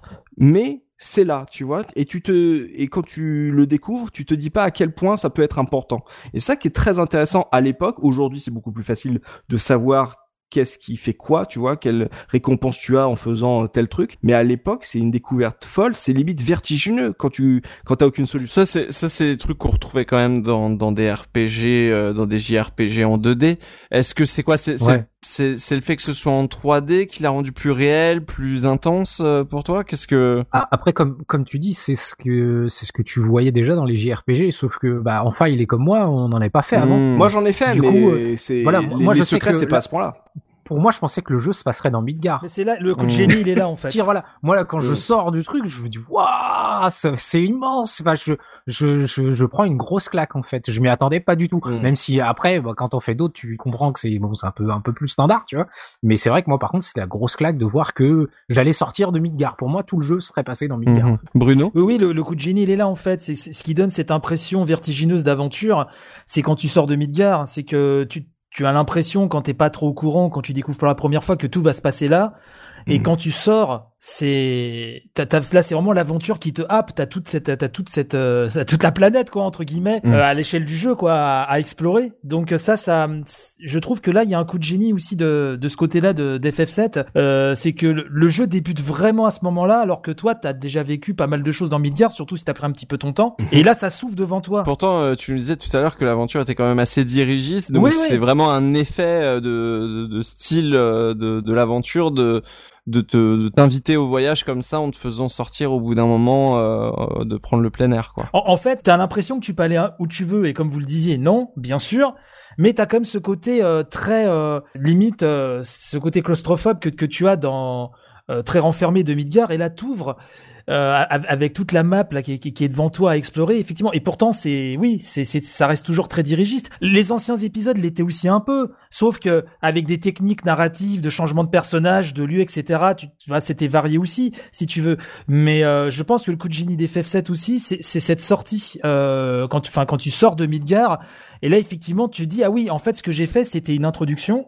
Et là, et là, le jeu commence. Le jeu euh, commence. Voilà, vraiment. Maintenant, les mini-jeux, toutes les choses explorées, ça existait effectivement déjà avant, mais euh, mais c'est particulièrement bien fait aussi. Donc euh, ça marche très bien. Donc c'était euh, ah, on va dire euh, à propos euh, pour les gens qui découvraient le JRPG avec ce avec ce avec ce jeu-là, ça a dû être une un- une espèce de, de de passage de transition euh, de faire tout Midgar et de découvrir euh, la la- l'étendue du truc derrière. euh, J'imagine bien le j'ima- j'imagine bien l'émotion que ça ça doit procurer. Tu vois, les, les mini-jeux, euh, on dit mini-jeux comme ça, on a parlé du Golden Saucer, mais euh, tu vois, la, la course en moto euh, à la fin de, de l'acte Midgar, euh, le surf ou le, les séquences en, en sous-marin, ce genre de trucs, euh, ce sont des petits jeux euh, qui vont euh, apporter de la variété à l'aventure, ça va pas être juste du combat avec tes trois, tes trois guerriers en même temps. Donc, t'as vraiment des découvertes de séquences très différentes qui vont ponctuer comme ça la- l'aventure, soit pour des moments très importants,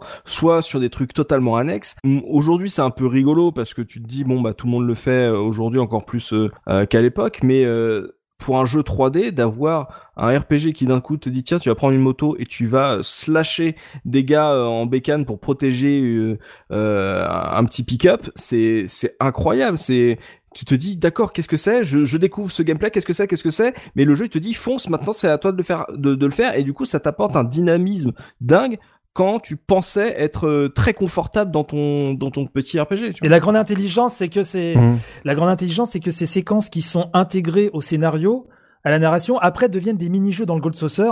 Oui. Euh, et, et ça, effectivement, c'était. euh, alors, des mini-jeux, il y en avait avant, mais c'est vrai qu'FF7 en a particulièrement beaucoup.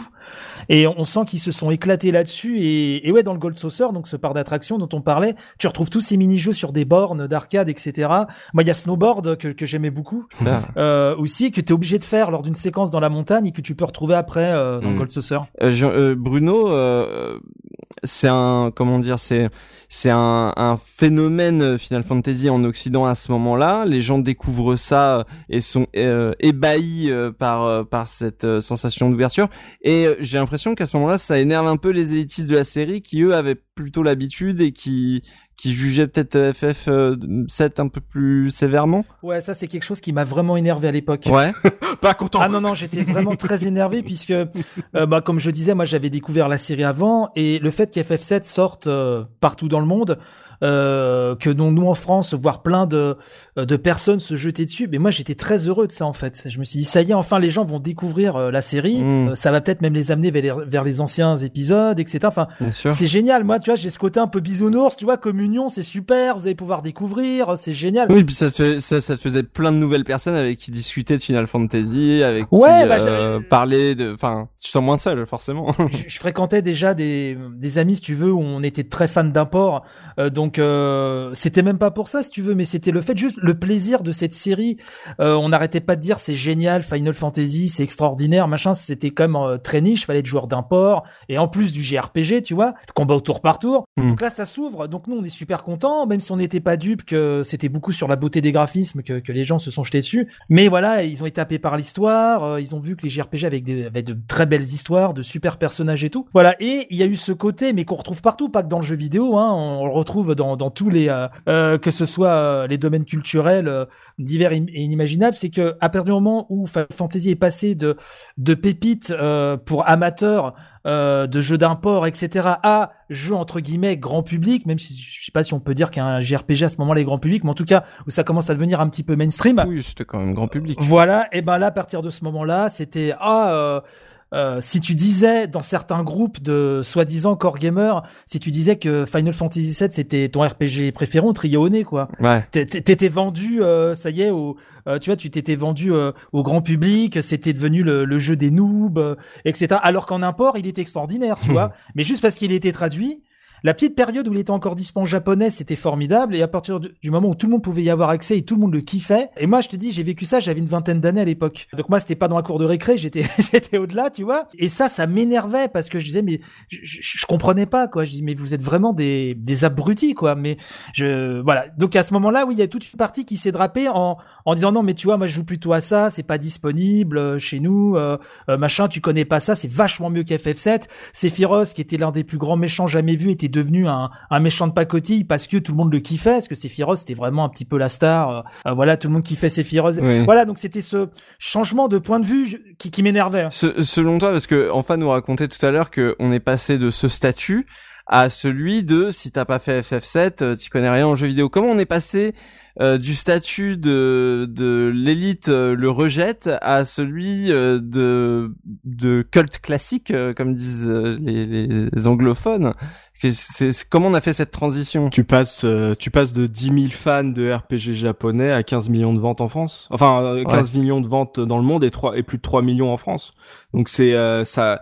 Moi, tu vois, euh, j'avais du coup 10 ans quand j'ai eu le jeu. Aujourd'hui, je suis beaucoup trop vieux pour euh, donner mon âge, mais euh, c'est il y a des générations qui se sont succédées, tu vois, et qui euh, pour euh, qui- pour qui euh, FF7 ça a été le premier RPG. Regarde, premier RPG. euh, et après, du coup, ça lui a donné le goût euh, du genre. Il en a bouffé plein. Et je suis sûr des trucs beaucoup plus obscurs et beaucoup plus pointus euh, que FF7. Mais euh, ça a lancé euh, le goût du, du JRPG à plein de gens.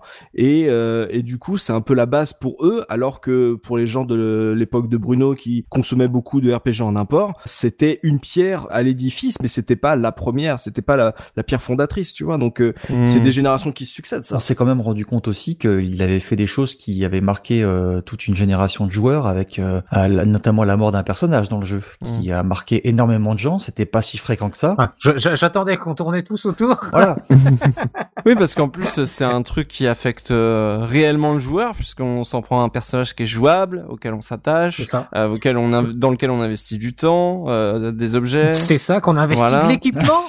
Donc, euh, Parce que moi, j'avais beaucoup d'équipements et, et j'étais fou. c'est à, à ce niveau, euh, pour reprendre la, tal- la tagline d'un film d'action des années 90, euh, c'est personnel cette fois-ci. Euh. je pense, je, je, arrêtez-moi si je me trompe, mais je pense aussi justement de, de, de, de tuer sciemment un personnage assez central aussi, c'est, c'est quand même une nouveauté aussi dans, Ouais, dans c'est quelque chose qui avait été jamais vu et qui a vraiment marqué, qui, qui a, qui a contribué justement à, à cette légende de FF7 parce que c'était quand même assez nouveau pour l'époque aussi là. Enfin, arrête-moi si je me Pour l'époque, ouais, on l'avait déjà vu mm. dans, dans un dans un jeu euh, Mega Drive qui était Fantasy Star. Mm. Euh, je crois que c'était le 2 si je dis pas de bêtises, mais là c'est hyper confidentiel, tu vois, pour un jeu grand public comme ça, ça te, te sabrer un, un, personnage comme ça auquel tu t'attaches et euh, on ne dira pas qui c'est, mais bon voilà. euh, mais euh... ne regardez pas la publicité voilà. Euh, qui était passée à la télé à l'époque. Mais c'est ce genre de choses qui fait que quand t'as des fans euh, hardcore euh, qui l'encensent et puis qui ensuite le, le descendent, font qu'ils passent de, de, de, ça à de toute façon un truc incontournable et de jeu culte parce que il y a eu tellement de premières fois dans, dans ce dans ce jeu, enfin de premières fois ou en tout cas de choses qui se sont confirmées au niveau de la narration, au niveau des twists, au niveau de, de, du, de la richesse du contenu, puis euh, du nombre des personnes que ça a touché, que de toute façon, avec le temps, c'était sûr et certain que c'est un jeu qui allait euh, rester dans les mémoires et qui allait devenir culte et qui allait en tout cas faire partie de, des, des jalons de l'histoire du jeu vidéo. Donc euh, tu pouvais dire ce que tu voulais. C'est une happy end au final quand on quand on comprend que Bruno ait pu, ait pu être énervé à l'époque et tout, bien sûr. Hein. mais au final, quand on voit ce que c'est devenu, aucun regret tu vois, il faut en énerver certains pour devenir, euh, pour s'imposer, quoi. Ah oui, non, non, c'est clair. Mais tu l'as dans tous les jeux. Ça, hein. permet de faire le tri aussi euh, sur certaines personnes qui sont super. Parce que tu vois, c'est ça, ça tient à ça en fait. Si tu veux, euh, quand je dis ça, je grossis le trait exprès, bien sûr. Hein, J'ai déjà des amis qui pensaient ça que je connais toujours aujourd'hui. C'est pas le problème, mais le comment le, le côté pointu d'un jeu, ça tient au fait parfois par rapport à certains qui ont une vision très étriquée de, du gaming, ça tient au fait euh, s'il est traduit ou pas. Tu vois, à l'époque, euh, on était fou amoureux aussi, euh, un petit peu de temps après, sur Valkyrie Profile, toujours sur PlayStation 1. je suis sûr qu'il aurait été traduit en français. Il y en a certains qui auraient dit, ouais, c'est vrai qu'il est bien, mais machin. Tu vois, en fait, FF7 serait resté en japonais, on n'aurait même pas été traduit en US, ce serait resté une pépite obscure, tu vois, que le grand public ne peut pas comprendre. Et donc parfois, ça tient vraiment à ça. Et je l'ai vécu de l'intérieur à l'époque. Et, c'est c'est hyper crétin justement de, de, réagir comme ça. Mais justement, tous tous ces crétins qui hurlaient là-dessus, bah, euh, comme tu le dis, le, euh, les, les, mois qu'on suivi leur ont donné tort, donc c'est très bien. Un mmh. exemple plus récent, ouais, euh, je fais une petite digression, mais euh, moi, je l'ai remarqué justement sur la saga Persona avec Exactement. Persona 5 en fait. C'est et c'est c'est moi j'ai j'ai tu sais comme quoi c'est c'est ce genre d'esprit là là c'est c'est pas mort encore aujourd'hui. Déjà et déjà un peu avec le 4 aussi hein. quand le 4 est ressorti oh, sur Vita, euh, déjà, les gens commençaient à se retourner contre le 4. Ça, ça. Et, alors, euh, et en disant non mais le 3 Voilà par exact contre, avec, après, avec la sortie du 5. Mais c'est pire que ça, c'est maintenant faut que tu joues à Shin Megami Tensei 3 qui va sortir là parce que Persona 5 finalement, alors que quand il était qu'en Jap ou en US, c'était, mais, et à juste titre, hein, une merveille absolue, ce qu'il est toujours, et encore plus quand tu le lis dans ta langue maternelle. Mais voilà. Oui, oui. Oui, bien sûr. Et puis, euh, c'est comme, c'est comme dans tout, hein, la musique, c'est pareil, il y a des groupes qui deviennent trop commerciaux à partir d'un certain nombre de, voilà, voilà, c'est ça, c'est ça, bien sûr. Ok, donc on va passer à l'esthétique avec Don. Alors moi, je voudrais juste revenir hein, sur un petit truc, donc sur l'esthétique, euh, avant de parler du, du jeu en lui-même, c'est, euh, c'est qu'on a toujours entendu parler qu'il était prévu sur N64 et qu'on avait vu des images sur la version N64, sauf qu'en fait, euh, non, il a jamais ah été prévu sur la N64. Et les images qu'on a vues, en fait, ça, ça vient d'une démonstration qu'ils avaient fait en fait en 95 mhm. euh, pour euh, pour tester un peu ce qu'ils pouvaient faire en, en, 3D. Et comme ça avait été fait sur une station Silicon Graphics et que tous les jeux Final Fantasy étaient sortis sur euh, sur euh, sur les consoles Nintendo, il a été euh, directement dit que c'était la version la version N64 hmm. qui avait été annulée, alors que pas du tout. Puis en plus c'était c'était les personnages de FF6 oui, c'est ça. qui avaient été pris. Du coup ça avait aucun rapport et apparemment il a jamais du tout été prévu sur sur N64 à partir du moment que là, ils avaient toujours voulu le, le, ils savaient qu'il leur fallait le, le, le CD parce que ils voulaient passer à la, la 3D. Euh, du coup, à partir du moment que le, le, le, la N64 était annoncé cartouche, apparemment, ils avaient déjà abandonné l'idée de, hmm. de le faire sur, euh, sur la console de Nintendo. Donc je, Bon, c'est vrai que les magazines à l'époque, euh, dès qu'ils récupéraient des, des, petites images par-ci par-là, ils en faisaient tout un, oui. tout un plat euh, d'eux-mêmes. Donc, mais apparemment, il a jamais dû été prévu pour N64. En tout cas, les images que vous avez vues, c'était pas du tout une version N64, c'était juste un, un test pour eux euh, qu'ils avaient fait, euh, qu'ils avaient présenter. Alors, je me rappelle plus du nom. Je crois que c'est le sérigraphe, je crois, de Los Angeles. Enfin, c'était un salon. Comme tu dis, c'était avec des persos d'FF6. Euh, alors, le retard de la N64 a quand même pesé parce que ça, quand même, il a quand même été question à un moment donné peut-être de mais le retard a pesé et puis le support cartouche a été le. C'est ça. Ouais, euh, ça. Bah, je pense qu'ils ont attendu le dernier moment justement savoir si des fois ils passeraient pas au CD. Pour le dire très très rapidement, quand tu joues surtout à FF6 euh, qui a des cinématiques 2D, vraiment t'as des moments dans le jeu qui sont extraordinaires et euh, très narratives et, et mais c'est de la 2D. Mais si tu transposes ça sur PlayStation, ça devient des cinématiques en fait. Et donc ils avaient déjà cette envie de pousser la narration, de, de, de, de, faire de la cinématique tout simplement.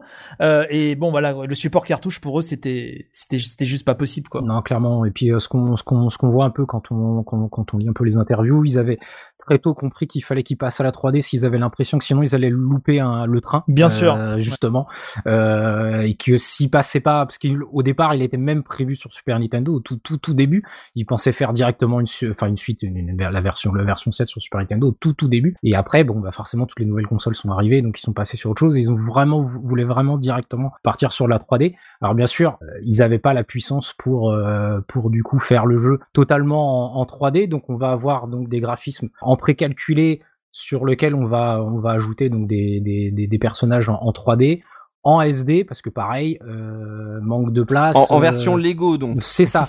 Et puis surtout sans texture. Parce qu'à l'époque euh, on a il y a pas encore eu je crois le, nouveau kit de développement qui va aider euh, qui va aider après la PlayStation à, passer un gap. Du coup on est encore avec du, du gros shading c'est-à-dire que c'est vraiment juste une couleur qu'on lisse et qu'on donne un effet de, de, de, de lumière. Donc c'est vrai que euh, de nos jours, ça peut paraître un peu simple, euh, voire même simpliste, mais je, moi personnellement, je me rappelle, j'avais pris une grosse claque, surtout au début, euh, puisqu'on a, je sais pas si c'est pas la première fois où on a des décors précalculés, mais qui sont animés hmm. en même temps, puisqu'on a un début où on a le train qui arrive et du coup, en fait, on, on est presque déjà en train de jouer et l'animation du train se, se, continue. Moi personnellement, je suis resté en train d'attendre parce que je pensais qu'il allait avoir qu'il allait se passer autre chose en fait. J'ai pas compris que, que, je pouvais commencer à jouer. c'est n'importe quoi quand tu passes du gameplay à la cinématique sans temps de chargement, c'est euh, c'est encore pire dans le 8 mais c'est une c'est c'est ça passe encore super bien. Et aujourd'hui quand tu le regardes avec un œil de rétro gamer, ça reste impressionnant le le la transi et et ça c'est c'était vraiment incroyable. En plus de sur quand si tu là on parlait de l'intro euh, du jeu euh, quand tu passes d'une longue cinématique super belle avec un travelling arrière énormissime sur la ville de Midgar pour après replonger jusqu'à ton personnage in game enfin voilà. Il a beau être en SD tu t'en fous. tu t'en fous qu'ils sont en SD et euh, c'est impressionnant. d'ailleurs c'était c'était un un des, des, des, des, buts de l'équipe de développement qui s'était dit que si le joueur il se rendait compte qu'il y avait des temps d'accès dans le jeu, ils auraient échoué dans, dans, leur conception du jeu. Donc ils avaient tout fait pour que euh, ça s'enchaîne le plus euh, le, le, le, plus souplement possible et qu'on se rende pas compte euh, voilà qu'il y aurait des temps de chargement inhérents bien sûr au CD. J'en reparlerai dans le dans la dans la partie audio justement de, certains choix qui ont été faits justement pour pour éviter encore des temps de chargement ou des, choses comme ça. Donc moi je suis sur voilà il y aura une durée de à peu près 40 minutes d'image de synthèse. Euh, ce qui était euh, ce qui était énorme aussi à l'époque, hein, parce que là en plus on était en plusieurs CD. Euh, c'était presque un, argument de vente. Enfin moi je me souviens clairement. Ah, c'est voilà. Tu, tu, sortais ton truc, tu disais putain, j'ai plein de CD là. Waouh, le jeu il doit être énorme. c'est clair. c'était presque, euh, voilà, c'était presque vendu. Euh, un peu comme maintenant, il est en 4K, c'est bon. Euh, là, c'était le nombre de CD. Je, je me demande si on n'avait pas fait la même remarque euh, sur un podcast MGS ou quelque chose comme ça. Hein, mais mais, sur, mais c'est sur les boîtes, tu vois. Moi, j'avais une PlayStation pucée. Mon frère l'avait fait pucer par un de ses potes. Je pouvais avoir tous les jeux. Il était hors de question que j'ai les Final Fantasy sur des CD gravés. Je voulais la, je voulais la boîte PlayStation Mm. la grosse épaisse avec euh, les artworks, les CD, la méga les artworks et tout. C'est, c'était, c'est l'objet en, en, soi était euh, un peu euh, événementiel sur ta ludothèque à l'époque quand tout le monde avait des, des CD gravés avec juste une fiche blanche avec un, un, trait de marqueur, tu vois. Crash Bandicoot. voilà. Ça se pirate pas. Par contre, eh, il y a un truc moi qui me choque en tant que pareil en tant que spectateur vu vu de l'extérieur c'est cette fameuse différence entre euh, les modèles SD et les modèles en combat et ainsi que les modèles euh, en cinématique vidéo donc euh, CG. Est-ce que ça, toi, à l'époque, Don, ça t'a désorienté? Est-ce que ça t'a paru normal? Est-ce que t'as trouvé un lien logique tout de suite? Moi, ça m'a ça m'a pas choqué. bon, c'est vrai qu'après, je, je cherchais peut-être pas à chaque fois à décortiquer tout ce que je voyais, si ça avait. Mais moi, ça m'a non, ça m'a pas, ça m'a pas choqué. En plus, ça avait un petit côté quand quand tu te tu te déplaces sur sur sur dans dans le jeu, du coup que t'as ces, ces ces décors en précalculé, ça fait un petit peu comme si tu tu déplaçais des petits personnages sur une maquette en fait. Mmh. Donc ça ça ça me sortait pas en fait, tu vois le. je comprends. Pour moi, voilà, c'était des, des, des, des, petits avatars en maquette que tu déplaçais et du coup après quand t'étais dans les combats, bon bah voilà, c'était les persos qui venaient se battre. Ouais. Donc ça m'a non, ça m'a pas choqué. Après, je comprends que euh, euh, ça puisse euh, ça puisse rebuter un peu, surtout de nos jours où ça, ça a un petit peu vieilli sur sur sur sur cette partie-là. mais moi personnellement, ça m'avait pas choqué. Sur les cinématiques, que c'est marrant parce que sur les cinématiques, j'imagine que ça a duré de longues années de développement sur ces séquences cinématiques, mais même dans les cinématiques, genre à la fin les persos ils sont en SD, enfin là ils sont quasiment tout le temps en SD euh, pendant les séquences cinématiques, alors que souvent t'as des séquences où ils sont euh, avec un profil, genre quand il va trouver la, la moto, euh, il a un profil beaucoup plus euh, proche de ce qu'il y a dans les combats, tu vois. Hmm. Enfin, il manque un peu d'homogénéité dans les les proportions dans les cinématiques quand tu les regardes. Si tu regardes les 40 minutes d'affilée, tu dis Tiens, c'est bizarre. Là, elle est en mode super SD. Là, elle l'est pas. Euh, genre Tifa, Tifa, elle passe par tous les Mm. par tous les car design hein, dans les dans les cinématiques. C'est assez C'est c'est la mais- transition en fait quoi, puisque avant les personnages euh, en 2D, euh, Oui, dans voilà, les épisodes c'est- 2D étaient en SD, et du coup ça faisait un petit peu la transition. Bien euh, sûr. Je, je me dis que toi, vu que t'avais déjà peut-être cette expérience, t'as- ça, tu l'as peut-être moins ressenti, et ça t'a paru, ça t'a paru plus logique Ouais, euh, dans les mécaniques euh, de, de jeux que tu connaissais, quoi. Ouais, ouais, totalement. Ouais, ouais. C'est, c'est euh, même si effectivement dans les anciens, tu- ils avaient toujours la même proportion, mais les sprites ne changeaient pas euh, pendant les combats, etc. Là, le fait qu'on aille de l'un à l'autre euh, dans le set, ouais, ça, ça T'avais les pas gêné. portraits aussi qui différaient déjà des, des sprites euh, 2D. Exact, t'as- enfin, ouais. t'as- ok. Donc j'imagine que oui, ça t'a ça, moins choqué. Et, et concernant euh, les, les parties pris artistiques, euh, l'univers un peu, euh, est-ce que je peux dire cyberpunk du jeu Ouais. euh, C'est quand même très. euh, la première partie est très rouille, très néon. Euh, est-ce que ça vous a, est-ce que ça ça vous a plu à l'époque? Ça vous a attiré? Moi, j'avais bien aimé parce que ça me, ça m'avait fait penser à plusieurs références que j'aimais beaucoup à cette époque-là. J'avais déjà cité tout à l'heure euh, Akira. Mhm. Il y avait aussi du Blade Runner, justement, euh, si tu reprends un petit peu la, la ville principale et puis cette idée de, de, de bas-fond un petit peu euh, plus crasseux encore et puis de, de, de classe sociale. Il y a un, un, un gros travail aussi sur l'éclairage, sur les lumières parce qu'il y a beaucoup de couleurs un peu flashy, mais ça passe très bien justement parce que tu as cette espèce de, de d'ambiance cyberpunk. T'as as vraiment, euh, enfin c'est vraiment un jeu qui, euh, au niveau de la mise en scène, de la mise en lumière et puis de l'esthétique, qui est extrêmement travaillé, beaucoup plus que ce qu'on pourrait penser quand on en est euh, le, le simple joueur, je dirais. Euh, je l'ai d'autant plus apprécié que pour les révisions, j'ai regardé des vidéos en fait, Mm. et donc ça m'a permis de voir un petit peu la, la mise en scène euh, avec, euh, par exemple, des changements de- d'angle de caméra sans forcément que tu aies une cinématique. C'est-à-dire que tu peux être dans une situation où tu vas avoir une discussion, la caméra change d'angle pour aller dans la direction du sujet euh, dans lequel sont en train de parler les personnages, et ensuite de revenir sur les personnages. Et ça, c'est très euh, très cinématographique comme euh, comme type de réalisation, Mhm. et c'est quelque chose que j'ai pas vu dans beaucoup d'autres jeux et que je vois pas forcément non plus même dans des jeux contemporains. Et euh, ça ça montre qu'ils avaient vraiment chiadé en fait la, la, la mise en scène Hmm. euh, Et là, on peut vraiment parler de mise en scène si tu veux. Après, sur le- l'intégration des personnages en SD 3D, ça m'avait pas choqué à l'époque parce que tu avais beaucoup cette différence de, de proportion et cette transition entre les moments où tu te déplaces dans une carte et où tu as des moments de déplacement et de mouvement et les moments où tu as les combats. Mm. Alors ça manquait peut-être un petit peu de cohérence, mais euh, je crois que pour moi, ça faisait partie de quelque chose de tout à fait naturel en fait dans ce type de jeu et c'est quelque chose que j'ai pas du tout relevé. Aujourd'hui, par contre, ça fait très mal aux yeux euh, de, de, de voir euh, ces espèces de montages de carton euh, se déplacer. C'est des bouilles de pixels, vraiment. Ah, Lego Final Fantasy. Ah, ouais, c'est ça, ouais. Pimi, euh, toi, euh, cette esthétique, euh, euh, le côté artistique, euh, avec du recul, euh, on a quand même eu beaucoup de, de JRPG de- depuis, beaucoup de FF, beaucoup de jeux qui se passent dans des univers un peu futuristes, un peu euh, crado comme ça. Euh, Est-ce que ça t'a marqué? Est-ce que t'as trouvé ça Et joli c'est quand même c'est compliqué d'avoir un avis dessus, comme je disais, parce que ben voilà, je l'ai découvert assez tard. Mais je dirais qu'il a quand même une esthétique qui est bien à lui. Il n'y a pas d'autres jeux qui lui ressemblent là, euh, et encore moins dans, dans, dans les Final Fantasy là, mais, mais dans le, dans le paysage du RPG, il y a très très peu de jeux euh, qui lui ressemblent en fait, et même dans le paysage du, du jeu vidéo. C'est un, un, truc qu'on voit dans, dans, pas mal de, de jeux de l'époque, hein, des jeux comme ça qui ont des esthétiques uniques, notamment dans les JRPG, qui ont tous euh, un peu testé des méthodes différentes pour appliquer la formule 2D en 3D. Je pense à Wild Arms euh, qui passe de la 2D à la 3D, Grandia euh, qui fait encore autre chose. Ils ont tous des esthétiques bien à eux et on peut facilement les reconnaître, tous ces JRPG là. Et FF7 fait vraiment partie de, de ce Tout à fait. Mais tout à tu fait. vois, en termes de claque graphique, euh, on a parlé des cinématiques, mais euh, faut pas oublier les invocations et euh, les limites, Mhm. euh, Oui. tu vois, qui sont euh, dans le moteur du jeu et qui, pour une PlayStation, euh, envoient de la couleur, envoient des effets de partout, de lumière. Est-ce que c'était pas la petite récompense un peu de les avoir débloqués euh, le côté euh, feu d'artifice? Je pense qu'il y avait ça. Moi, c'est ma découverte hein, de ça. Tu vois, je j'ai pas le passif de, de Bruno sur les invocations, je sais pas à quoi m'attendre, mais à partir de FF7, de découvrir Ifrit, Shiva, tout ça, ça devient une attente et un spectacle en soi quand un nouveau FF sort, Mhm. de voir Oui, ce que va être l'invocation, comment va être mise en scène. Oui, l'invocation. ça l'était pour moi aussi. Hein. Bien sûr, c'est bah tu vois parce que vous aviez ça, vous aviez des des artworks incroyables sur euh, les les Final Fantasy 2D, mais c'est un truc en soi, c'est pas juste un gros pouvoir qui va faire beaucoup de dégâts,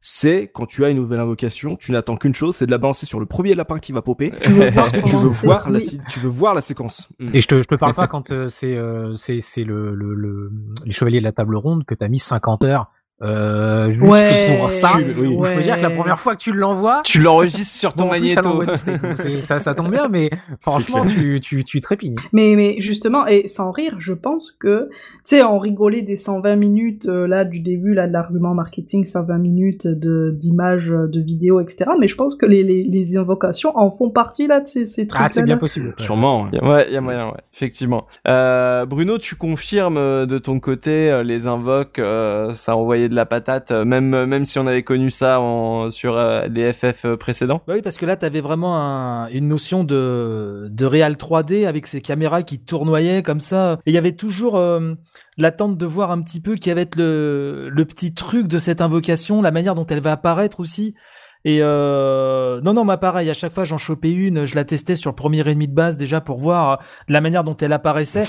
Et ça, ça a tellement gagné en puissance après au fil des épisodes. euh, euh, non, non, ça, ça, à chaque épisode, en tout cas, qui s'inscrivait dans cette euh, tradition des invoques, c'était toujours la surprise de voir ah, comment va être Shiva cette fois-ci, comment elle va arriver, comment Ifrit va se pointer.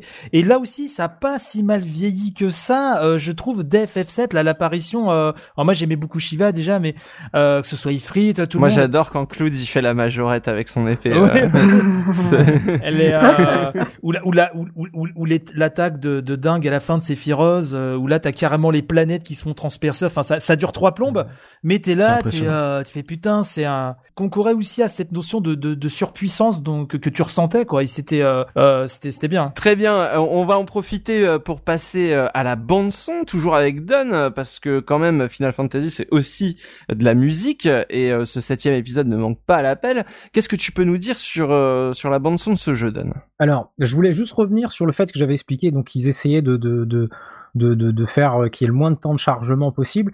Et Mhm. du coup, pour la musique, euh, ils ont été obligés en fait de, de, de, partir sur du MIDI, parce qu'on va expliquer quand même, c'est pas parce que vous avez une console CD que les musiques sont forcément CD, puisque ça va prendre beaucoup de place euh, sur, sur, sur les CD, et en plus, euh, bon bah le processeur va devoir le, le- les lire en même temps, enfin c'est un peu compliqué. Du coup, ils ont dû, malgré tout, malgré le fait d'être sur une console CD, ils ont eu quand même beaucoup de limitations au niveau au niveau audio et du coup passer donc sur du sur sur du MIDI. Donc les musiques bah toujours du même compositeur de- depuis longtemps sur les FF donc des de Nebu Uematsu. Euh, au départ, il était prévu d'avoir plusieurs euh, musiques avec des chansons. Hélas, euh, bah pas assez de pas assez de place en mémoire et euh, dans capacité de console pour pouvoir les mettre toutes celles qu'ils voulaient euh, une, une, une OST donc avec euh, je sais combien de pistes, une cinquantaine je crois euh, différentes. Je découvrais les, les, les JRPG donc je connaissais pas vraiment euh, les jeux où chaque euh, chaque euh, lieu va avoir sa propre ambiance audio et puis les, les,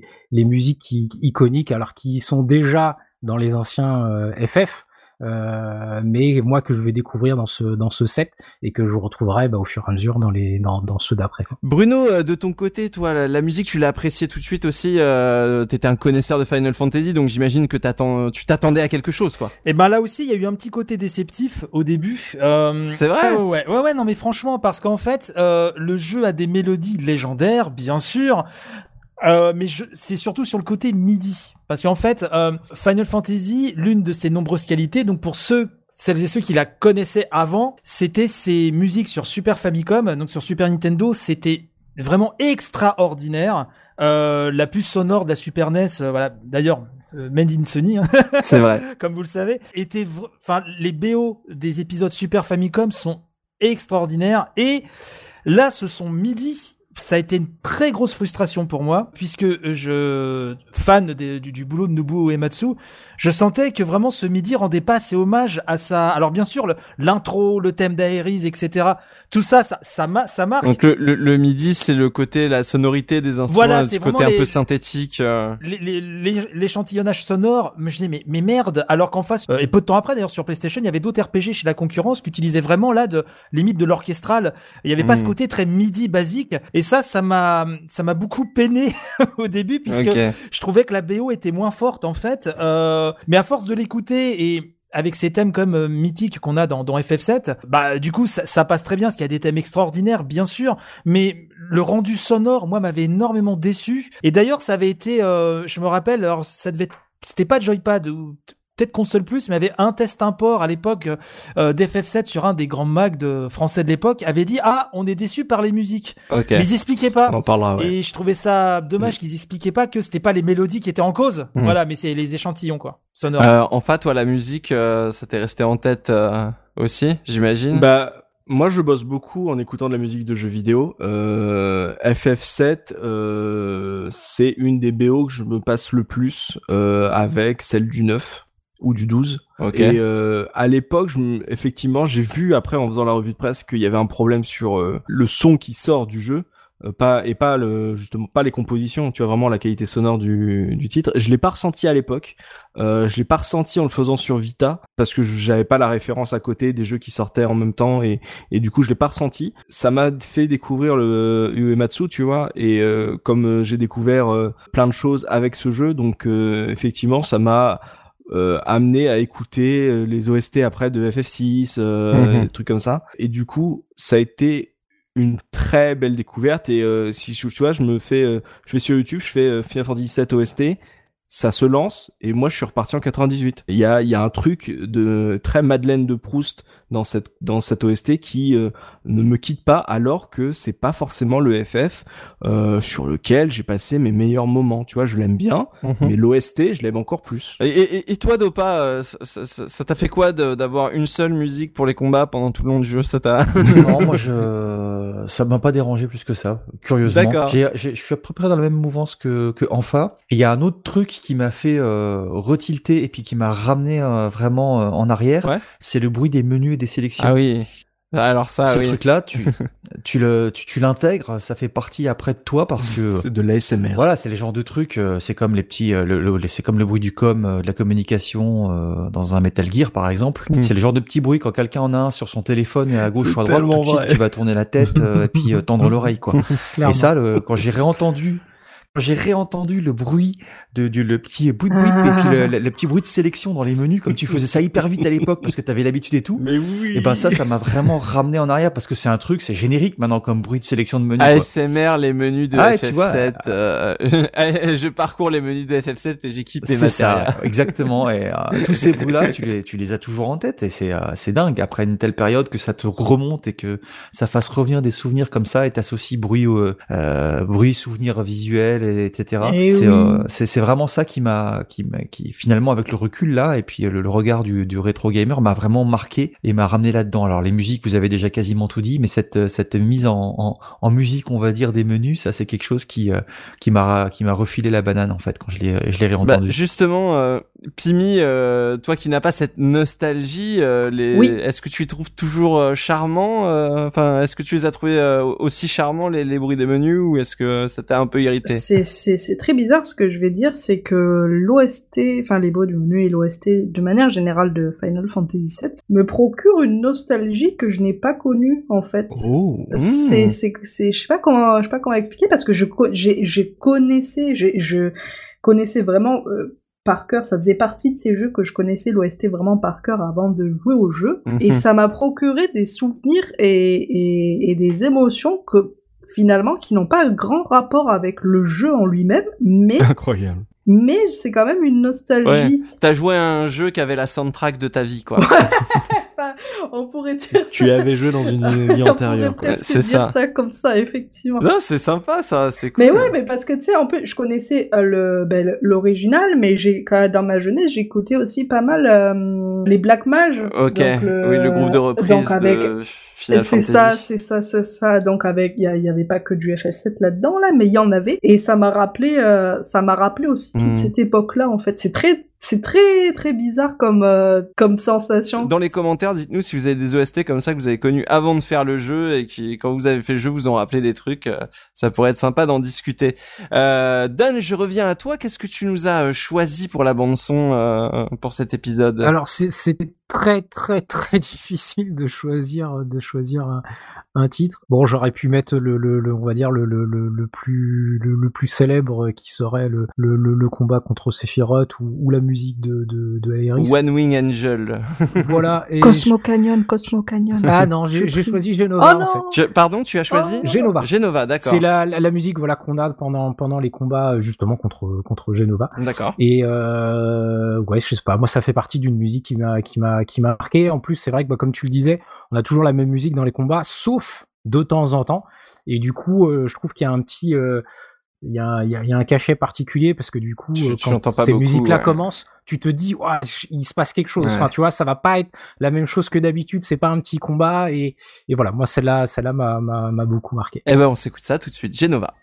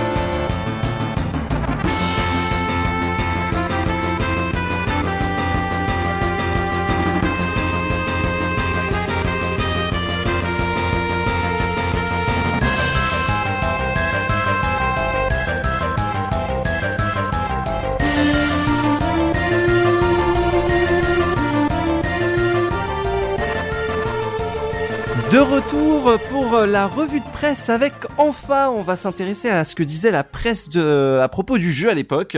Dis-nous tout, qu'est-ce que tu nous as choisi? Alors on va commencer par l'argu market, le fameux argu market. Il y en a eu plein euh, parce qu'il y a eu plein de pubs euh, pendant toute une année sur le jeu, euh, Mhm. mais euh, je ne pouvais pas passer à côté de la qui est passée dans le Génération 4 de juillet 98 à l'occasion de sa sortie sur PC, puisqu'on pouvait lire déjà très bel artwork euh, de euh, Tifa, Barrett et Claude face euh, à toi, tu vois, face à toi lecteur, avec la ville en dessous et cette punchline énorme, Final Fantasy VII, le jeu du siècle, point final. Voilà, voilà, ça te ça te pose un jeu. Je ne sais pas s'ils avaient raison, mais j'ai trouvé ça incroyable. Donc c'est une un argu et une pub qui est disponible dans la revue de presse sur le billet du podcast. Donc vous vous en doutez bien. Tous les magazines de l'époque ont réservé moult pages pour tester FF7, que ça soit en import, que ça soit en preview, en, sortie française. Donc euh, il y a beaucoup de pages. Je me suis, euh, j'ai aussi bien sûr euh, les tests de la version PC. N'hésitez pas à télécharger tout ça dans le biais du podcast. Pour ne pas faire trop long, je vais vous résumer d'abord les notes que le jeu a eu dans les différents tests que j'ai trouvés et je reviendrai un petit peu plus en détail sur les tests de Joypad qui se target d'être le premier magazine en France à pouvoir tester le jeu en import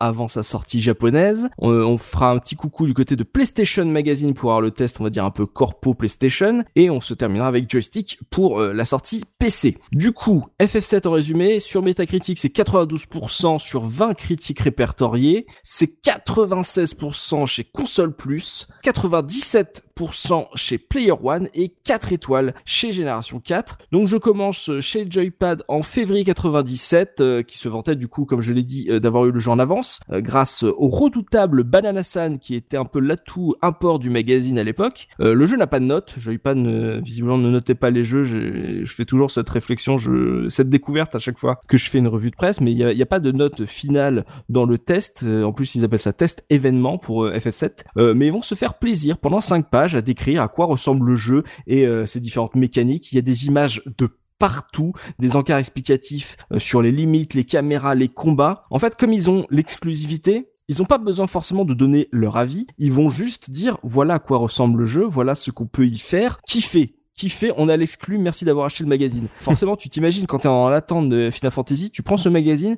tu braques tes yeux contre le papier pour tout découvrir. Tu, braques tes yeux sur chaque image pour essayer de comprendre à quoi le jeu va ressembler et qu'est-ce que tu vas pouvoir y faire. Donc, comme ils ont l'exclusivité, c'est pas forcément le test avec le texte le plus intéressant, mais euh, comme ils ont eu la primeur, faut se rappeler quand même de ça et se dire que ça, c'est la première fois que sur cinq pages, tu voyais à quoi ressemblait le jeu et des trucs que juste la rédaction voulait te montrer. Tu vois, c'était pas juste euh, des previews et, euh, et juste de la communication. Mm. Donc ça, c'était vraiment très intéressant. Ils en profitent euh, pour remettre un peu de contexte sur l'importance de la série au Japon, euh, sur la relation houleuse entre Squaresoft et Nintendo à l'époque. Donc ça, c'est pas mal pour ceux qui découvrent la série, qui savent pas ce que c'est. Donc euh, un point assez marrant d'ailleurs que j'ai trouvé euh, par rapport à on parlait de Square, Nintendo et, et du coup Sony. Il y a un encart et la Saturn dans tout ça. Euh, Pardon, je rigole à chaque fois, mais j'ai pas compris d'où ça sortait, mais en fait, on te parle de la sortie prochaine d'une version occidentale du jeu pour la PlayStation, genre que la version anglaise est finie à 60%, je crois, et on te lance le doute permis quant à la sortie du jeu sur une autre plateforme que celle de Sony, puisque je les cite, euh, ils disent Square n'a jamais juré qu'il ne développerait que sur PlayStation. Ok. Bon, ok, bah du coup, si vous avez fait partie des joueurs Sega qui ont été bercés d'illusions à cause de ça, Bah, j'espère que Grandia c'était bien. un peu la- le sentiment que euh, le, la- on va dire l'alliance entre euh, Sony et Squaresoft, c'était pas acté pour tout le monde, tu vois. Euh, Il y a un côté genre, euh, on sait jamais, Mm. Euh, donc c'était pas vraiment euh, sûr. Et puis les, les infos étaient beaucoup plus difficiles aussi à choper à l'époque. euh, Enfin, je veux dire, c'était beaucoup plus tenu au secret ce qui se passait en background.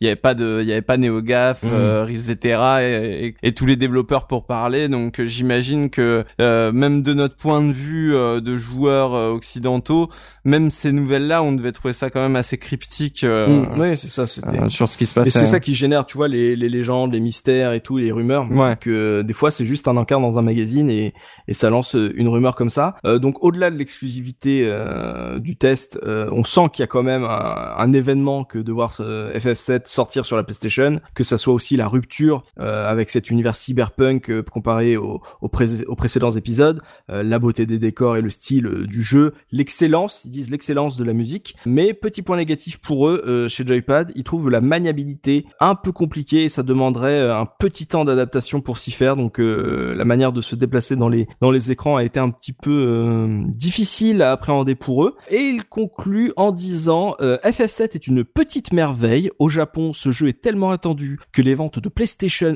de la PlayStation elle-même devraient augmenter avec son arrivée. Certains prétendent même que les ventes de PlayStation risquent de doubler. Voilà, au cas où t'as pas compris qu'il faut surtout pas passer à côté euh, du jeu quand il sortira en France. Ça commençait déjà la spéculation. Là, c'est c'est ouf hein, parce que euh, FF7, on sait que c'est un jeu de de l'époque euh, qui a beaucoup augmenté en prix euh, au début des années 2010 et euh, maintenant il commence à redescendre. Donc si vous voulez acheter un FF7, bah on commence à être sur le creux de la vague, mais c'est un jeu qui est tout le temps euh, au cœur euh, des spéculations des des collectionneurs et Oui. des revendeurs. Très rare, attention. Alors que pas tant que ça en fait, Non, que c'est non, bien non. vendu. Bah, Il se très très bien vendu. Ouais, c'est ça. On est à plus de 15 millions euh, mondialement. Euh, un an après. Donc euh, ça s'est bien passé pour PlayStation de ce côté-là. On passe du côté de PlayStation Magazine officiel, histoire de voir euh, euh, ce que on en pensait du côté de l'exclusivité, avec un joli 9 sur 10 sur un test de 6 pages signé Rahan, deux bonnes pages de description, euh, histoire de voilà rappeler un peu euh, l'univers, le scénario, le système de combat. Gros focus sur les matérias euh, qui ont beaucoup plu euh, à la rédaction. Euh, Ils ont passé pas mal de temps à, à montrer à quel point ça pouvait être cool d'utiliser matérias. Euh, Raon salue l'excellence technique du jeu, donc l'absence de temps de chargement, l'absence quasi de euh, générale de bugs, euh, les invocations qui pètent l'écran, les transitions euh, qu'on a évoquées qui sont euh, incroyables à ses yeux. Mhm. On a un, un droit à un encart qui est consacré au mini-jeu, qui met en avant la variété des jeux dans le jeu. Du coup, ça, ils ont trouvé ça plutôt cool et ils réservent malgré tout un petit paragraphe aux critiques, histoire de chipoter, comme il le dit, en notant une orchestration médiocre. Ah, Voilà, on en a parlé. la musique. Qui, qui ne fait pas honneur à l'excellence des thèmes. Et il précise aussi que les fans de la série trouveront probablement le jeu moins poussé que FF6, avec des personnages moins attachants. Donc, euh, Il avait déjà prévu le côté un peu élitiste. euh. mais, et- mais c'est pas mal de le dire, tu vois, alors que c'est PlayStation Magazine, ils, ils mettent Ouais. quand même en avant le fait que, euh, voilà, c'est le septième épisode, que euh, le FC6 euh, est quand même marquant euh, chez la concurrence, donc c'est c'était plutôt cool, en, en tout cas fair play de- d'en parler, et il conclut Raon avec FF7 est l'archétype du jeu quasi parfait, beau, exaltant, riche, vaste. Il est tout cela et bien plus encore. Voilà. Donc euh, gros carton chez PlayStation et très très très intéressant à lire. De toute façon, Raon écrit extrêmement bien. Oui. Et du coup, on termine chez Joystick euh, pour la sortie PC. Le jeu reçoit 79% d'intérêt en juin 98. Donc euh, on se demande, tiens, je me suis, c'est bizarre, euh, en un an euh, perdre autant de pourcentage. Ils ont testé la version PC. Ouais, ouais, là c'est Joystick, c'est quand Ok. c'est la sortie PC, Ok. Euh, magazine PC, sortie PC. Donc en, en moins d'un Bizarre. en moins d'un an, il, il rappelle que le jeu du coup s'est vendu à plus de 15 millions d'exemplaires euh, dans le monde sur PlayStation euh, et qu'il arrive du coup sur PC avec euh, une grosse réputation, une réputation à tenir. Mm. Euh, c'est un test signé Kika euh, qui commence direct par une mise en garde sur la potentielle gourmandise du titre, puisque Eidos a dû leur prêter un Pentium 2 400 avec 64 MO de RAM pour qu'ils puissent le faire tourner et une Vodou 2. Euh, et il disait que visiblement sur euh, les bécanes de la rédac, ça ramait de ouf. Genre c'était limite injouable, tout en relayant le fait que Eidos leur a dit que à la sortie du jeu, normalement, ça devrait être optimisé et que ça devrait tourner sur 90% des machines euh, du secteur. Mais euh, ça, euh, comme j'ai jamais lancé la version euh, à l'époque euh, sur PC, et j'ai aucun pote qui avait la version PC, je sais pas si ça s'était arrangé d'ici la sortie, mais en tout cas, il y a un petit paragraphe Moi j'ai eu la version PC, j'avais une Vodou 2 et ça tournait bien. Ah, voilà. Donc euh, Après, tu avais la Voodoo 2, effectivement. Oui. Donc après un paragraphe où euh, Kika nous explique en sous-texte que FF7 c'est pas vraiment un vrai RPG comme Fallout. Alors je- non mais vous- accrochez-vous, ça va être énorme. Euh, on nous explique que euh, les menus euh, du jeu sont bien pensés pour un pad, mais compliqués à manipuler avec un clavier souris et et que euh, c'est bien ballot, mais euh, le pad n'est pas reconnu par la version PC. Euh, en tout cas, sur la version qu'ils ont testée, le pad n'était pas reconnu. Du coup, obligés. Je me souviens de ça. C'est oh quel cauchemar. Je m'en souviens très bien. Oh non mais ouais, c'est pas une connerie. Il Donc toujours pas le la pad, version euh, finale. D'accord. Ouais, et, et à l'époque, euh, Joy 2 ça existait pas. Hein. C'était Mm. euh, si, si ton pad il était pas reconnu. Et, et, et je me souviens avoir installé mais des 12 000 drivers différents pour ce pad. C'était un espèce de, de truc euh, pad Microsoft, tu sais, les Mm. vieux pads Microsoft euh, tout simples là. Sidewinder. Et ah ouais, mec, tu viens de me remettre les fils juste avec le nom, c'est ça. Sidewinders. ah là là, et ben tu sais quoi, ouais, c'est véridique. Ok, bon bah voilà, ça n'a pas été corrigé sur la version finale. Ils enchaînent sur un paragraphe euh, japonaiserie où Ah, on nous dit, ouais, on nous explique qu'il faut garder euh, un esprit enfantin pour aborder le jeu ou alors tout prendre au second degré et que en surlignant des phrases comme euh, musique et trémolo, sentiments englués dans les clichés, les lois de la gnangnan-tri internationale pa- point Oh par là point. là. Euh, voilà, que c'est vraiment euh, très cliché, très japonais. Euh, T'as un paragraphe comme ça pour y taper dessus. Après, Kika nous explique que le système de combat est tellement fun qu'il se suffit à lui-même pour te faire continuer à jouer. Et juste après, euh, on nous dit que le spectacle aurait été parfait euh, si la musique n'était pas aussi naze. Et voilà, et, et regrette la- l'absence de voix dans le jeu. Hein, c'est bien dommage, il y a pas de voix dans le jeu. C'est sévère. hein. Bah, les jeux consoles dans la presse PC à l'époque, c'était euh, voilà, on, on, on sa- on savait déjà quoi s'en tenir. Ouais, c'est ça. Il y avait une rivalité assez énorme et euh, quand t'arrives avec 15 millions de ventes, d'un seul coup on te pardonne rien ou en tout cas on te prend extrêmement de haut. Elle se pose aussi la question de l'intérêt de sortir le jeu sur PC en disant ne vaut-il pas mieux investir dans une console? Bah, Ouais, enfin c'est pour- pourquoi pourquoi ça serait un problème? Et euh, ça rajoute quitte à adapter un Final Fantasy pour sur PC, pourquoi ne pas choisir le 5 euh, qui Pardon? semble bien plus fun que celui-là? Bah, Ils en voulaient pas. hein. Élitisme. Il n'en voulait pas. Il, genre, euh, je crois que le, le titre du paragraphe c'est et FF5 dans tout ça. Genre, euh, ben, quitte à adapter un FF, filez-nous le 5. Je comprends pas. C'était les mecs qui achetaient les jeux Sega PC, c'est qui achetaient Sonic et Knuckles sur PC, genre vraiment, c'est ce type C'est ça, c'est t'as une critique, un point, genre c'est quand même spectaculaire, c'est quand même pas mal. Ah, mais pourquoi ça sort sur PC Donc, euh, je sais pas. Et euh, bah, je vous partage sa conclusion. Final Fantasy VII se joue plus comme une aventure linéaire comportant de multiples combats que comme un jeu de rôle. Ses personnages mignons et ses animations fantastiques expliquent son succès sur console. Son passage sur PC risque de ne pas lui apporter la faveur du public souhaité, le jeu sur PC étant plus dur. Mais cette aventure délicate a bien du charme. Elle plaira à ceux qui trouvent des jeux comme Fallout trop difficiles. La seule ombre au tableau réside dans les trop nombreux combats qui finissent par lasser les plus patients d'entre nous. Ouais, Voilà. Ils disent que la version PC, elle est plus dure. Non, C'est- non, ils disent non. que le jeu PC c'est vraiment un jeu, c'est vraiment du jeu vidéo de bonhomme. Ah d'accord. oui, les jeux consoles c'est trop facile. C'est vraiment Ouais, pour les enfants. Ouais, c'est ça, c'est pour les grands. tu vois. oh, Ah, d'accord. tu vois, j'étais un peu PCiste, hein, les combats me faisaient suer. Vous n'êtes pas de vrais gamers. Ouais, moi, j'ai- moi, c'est un jeu que j'ai arrêté parce que je le trouvais trop dur, donc euh, ouais, c'est ok. Après Fallout aussi à côté, c'est vrai que c'est technique. hein. Il y a des combats dans Fallout quoi. Enfin, c'est Oui, oui. c'est très bizarre sûr, de comparer, hein, surtout. Mais euh, C'est peut-être parce que l'interface est plus accueillante, quoi. je sais pas. ouais. C'était déjà le côté Master Race, déjà, tu vois, Ouais. de, de cette. Mm.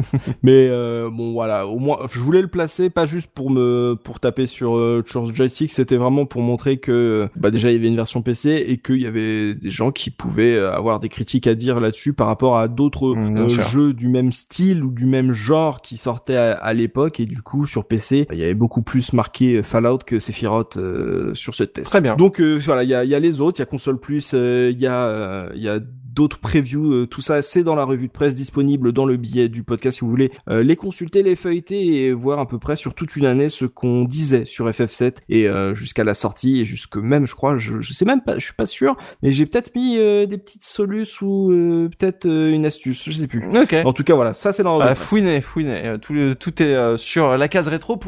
Merci Exactement. enfin. Merci. On passe à Dopa avec les anecdotes autour du jeu. Et justement, tant qu'on est dans la revue de presse, je voulais vous demander à- un petit peu à vous deux une question que je me suis toujours posée. Est-ce qu'il y a eu une démo de Final Fantasy qui a été donnée quelque part dans un magazine ou quoi? Est-ce que vous savez Tobal Ah ouais? Oui, il y a, euh, alors je l'ai pas, mais je, il y, il y avait une, euh, je crois que c'est sur Tobal qu'il y a eu une euh, démo. Ok. Euh, mais je, je l'ai jamais vu, j'ai jamais vu tourner. Bah voilà, bah j'étais curieux. euh, tu as répondu à ma question. Après, petite précision, le, le, le- il n'y avait pas la démo de FF7 dans la version française de Tobal. Oui, oui, oui. En Europe, on l'avait pas. On voilà. a autre chose. Ok, d'accord. Très bien. Bah, au, merci. au Ja- au Japon, les, les jeux Square, t'avais très souvent les, des Square Preview avec euh, où tu pouvais découvrir des, des petites démos ou des vidéos des futurs jeux. Mais effectivement, ça chez nous, euh, Ouais, ouais, j'imagine forcément que... eu. D'accord. ok. Dopa, les anecdotes.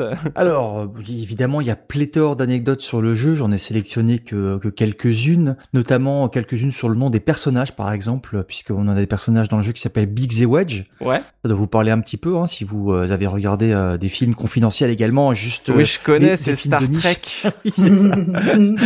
Surtout, fais en sorte que personne ne retrouve jamais ton adresse dans ce cas. Voilà, c'est Gandalf dans Star Trek. Voilà. Ça. Donc Biggs et Wedge qui sont bien sûr euh, des euh, personnages également de Star Wars, pilotes de X-Wing d'ailleurs. On a également Sid comme personnage qui est euh, particulier à la série puisqu'on va le retrouver dans tous les Final Fantasy. Et les Kingdom Hearts. Et c'est pas le même personnage. Ouais. C'est-à-dire que c'est le même nom, comme Big Z Wedge d'ailleurs. mais c'est pas le même personnage. Et dans Kingdom Hearts, c'est celui de FF7 en particulier qu'on retrouve en plus. Ouais. Alors Biggs et Wedge ne sont pas dans tous les Final Fantasy a priori, Ok. mais mais c'est le cas de Sid. Dans, dans, énorme, dans énormément d'FF, tu, tu, tu les retrouves. Ouais ouais, tu les retrouves. Mais c'est alors c'est Ah, c'est pas les mêmes, c'est- hein. pas les mêmes, mais t'as toujours un Biggs et un Wedge. Mais y a Ils sont au de- début d'FF6, je crois. Ouais, il y a plein de gimmicks comme ça. hein. Il y a plein de noms qu'ils ont mis dans le jeu parce qu'ils font des références justement à leurs univers à eux aussi. Et, Bien sûr. Y a toute la culture, euh, la pop culture et toute la, la culture geek. Et bien évidemment, on a des, des références qui sont un petit peu plus historiques. Shin- la Shinra, par exemple, donc l'entreprise maléfique euh, qui se trouve derrière l'exploitation de, des ressources de, de la Terre, en fait, c'est un nom qui est issu de la mythologie égyptienne. Et c'est une sorte de petite chauve-souris. Donc on, on, on ramènera un petit peu de, de Castlevania dans Final Fantasy. Mhm.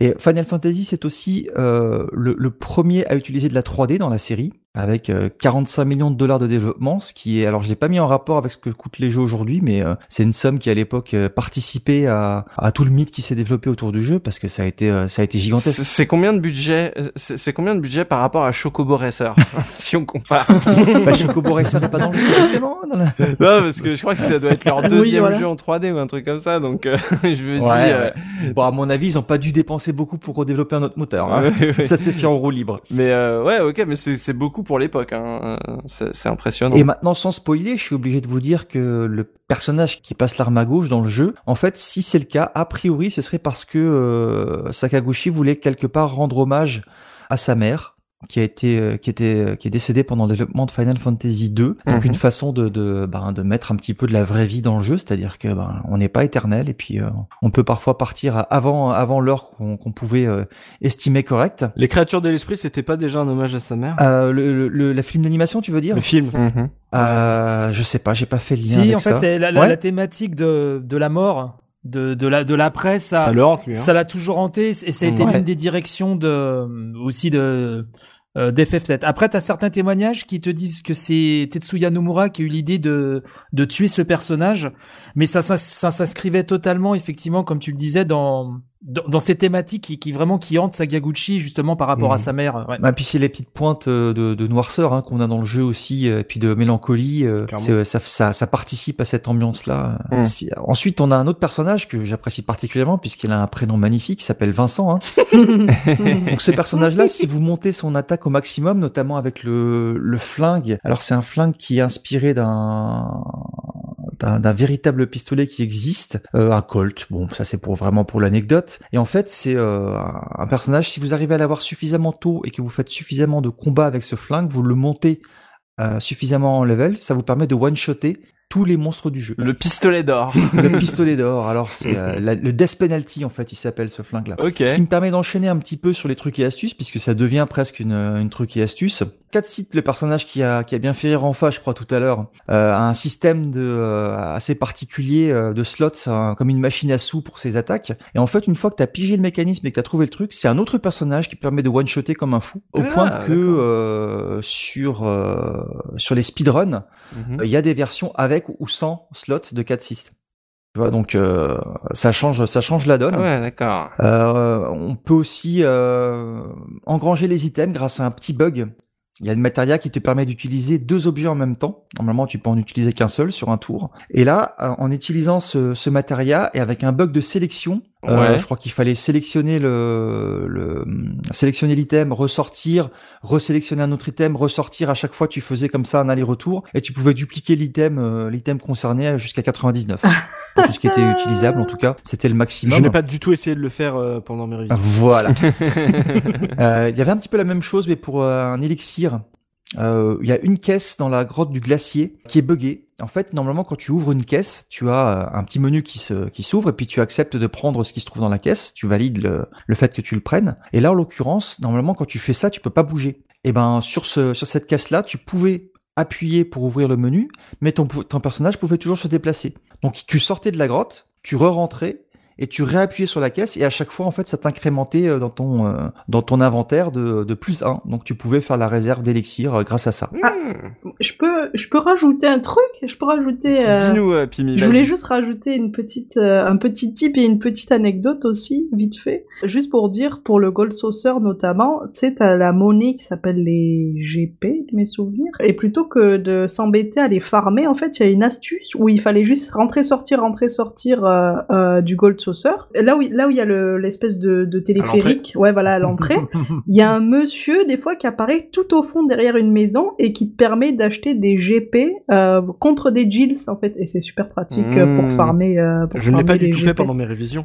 Ah, voilà, c'est- tellement pratique. Ça, ça m'a sauvé la vie. Et l'autre, petite anecdote que je voulais raconter, mais vite fait là, c'est que Sakaguchi, on, ben, on, c'est, c'est quand même un personnage. Et un jour, il est venu euh, au tout début du développement de, de Final Fantasy. Et son idée, en fait, c'était euh, à la place de Midgar, euh, le jeu devait à la base, enfin, dans son idée, devait prendre place à New York euh, en 1999. Ouais, exact, avec un inspecteur. C'est ça, c'était une enquête. Oui. ouais. Ouais, ouais. Ce Oui, qu'ils oui, oui. auront fait après dans Parasitev, quoi. Le Parasitev se passe dans le monde réel. quoi. Ouais, c'est vrai, c'est vrai. Ouais. Il y a ça aussi. Et j'aurais juste un petit point aussi, je sais pas, là par contre j'ai pas fait de recherche, mais est-ce que FF7 serait pas aussi le premier euh, JRPG où les, les Japs seraient jaloux de la version qui est sortie à l'étranger pour avoir besoin de faire un FF7 international Ouais, il y avait beaucoup plus de contenu dans les versions. euh, Ouais, je, je pense que c'est la première fois en fait qu'ils ont, euh, qu'ils ont, euh, parce que comme il y a eu des voilà des modifs, des ajouts, des Oui, choses parce que comme les, ça. les, les deux boss, euh, les deux boss spéciaux, c'était pour notre version, et ça a été d'ailleurs le, le début d'une longue tradition des versions internationales où le fan japonais devait payer une deuxième fois. C'est vrai que ça, euh, c'est devenu un gros gimmick. Je, je pense Ouais. que c'est, ouais, je, je pense que c'est une des premières fois où on a rendu jaloux les Japonais, ils voulaient la même version. Ouais, ouais. Est-ce que tu- est-ce qu'il y a quelques speedruns en plus? Oui, comme on en a déjà parlé un petit peu tout à l'heure, il y a des, speed- des speedruns et évidemment tu en as sur toutes les versions puisque le jeu est, est ressorti régulièrement. euh, Il est sorti sur PC, il est sorti en digital aussi sur Play, il est sorti sur PS4, etc. Donc euh, la version évidemment sur laquelle je me suis concentré, c'est la version PlayStation Disc. J'ai pas regardé les speedruns parce que j'avais pas 6h53 à perdre récemment pour le faire, mais c'est effectivement le temps de référence euh, ultime euh, qu'on a sur euh, la PlayStation. C'est un certain Mutski qui l'a établi il y a un mois. Donc euh, vous voyez, c'est relativement récent. hein. Euh, sur euh, sur PlayStation 2 par contre. Donc c'est joué sur la PS2 qui, euh, qui était compatible PS1. Euh, J'imagine que les temps de chargement sont bien réduits euh, grâce à ça, euh, Mmh. que ça, ça va un petit peu plus vite puisque tu as aussi la même chose sur des versions japonaises qui tournaient un petit peu différemment. Tu as une version aussi euh, sans euh, le, le- le petit glitch ou la petite astuce de 4 sites que, dont j'ai parlé tout à l'heure. En 6h53, c'est le, le temps ultime. Sans les astuces, c'est 6h59. Donc c'est un tout petit peu plus long. C'est beau déjà. Ouais, c'est déjà beau, ouais. c'est déjà beau Et puis, euh, il y a une autre version, vous allez peut-être pouvoir m'éclairer dessus, c'est All Bosses, No Slots, en 9h08. Les armes justement secondaires. secondaires. Et qui eux sont beaucoup Mm. plus difficiles que le boss final, donc euh, Voilà. forcément. Donc c'est là c'est 9h et 8 minutes, c'est aussi un temps qui est hyper impressionnant parce que le deuxième temps là c'est 11h et 18 minutes donc il a plus d'une heure dans la vue. Ça par contre ça tient depuis 4 ans. C'est clair. Voilà, donc si ça vous intéresse, si ça vous intéresse, euh, c'est sur le site speedrun.com et il y a toutes les vidéos à chaque fois qui sont linkées. C'est extrêmement pratique. Merci Dopa. On passe à l'Argus avec euh, Pimi. Oui, on l'a déjà dit, en fait, le jeu est quand même sorti dans beaucoup de versions différentes, en fait. Donc, euh, j'ai décidé de me concentrer euh, finalement que sur la version pas les fers originale, pas la version Platinum, la version vraiment PS1 qui est sortie. Euh, alors, à ton avis, je vais dire Dun, combien coûte un Final Fantasy régulier, pas les fers, sachant que un petit indice chez toi avec la sortie du remake, ça a quand même baissé un petit peu de prix. Je sais que ça doit être un prix qui a dû un peu fluctuer parce que euh, il y avait des hype, après ça redescendait. Ah, je, je dirais dans les. Ça fait longtemps que j'ai pas regardé ça. Ça doit être dans les 60 euros, je pense. Non, Pour l'original? non. Non, non, non, effectivement. Moi, euh, sache qu'aujourd'hui, en fait, le jeu se vend entre environ 30 et 40 euros. Ah, Donc vraiment, ça a baissé, euh, ça a bien baissé, quoi.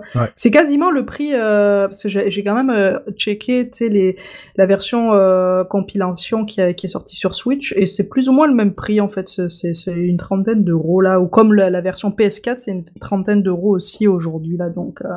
C'est pareil là, c'est au choix du client pour le coup. C'est bien que ça ait descendu un peu. Ouais, ouais, ouais, il était temps. Il était et ça a pas tant descendu que ça, parce que quand on regarde, c'est un jeu qu'on peut trouver sur absolument tout ce qui existe. Oui, tout à fait. Et malgré tout, euh, ça reste quand même assez. Euh, alors c'est peut-être un peu moins cher sur la version euh, Platinum, souvent qui sont un peu moins cotés. Oui, c'est entre 20 et 30 euros la version Platinum.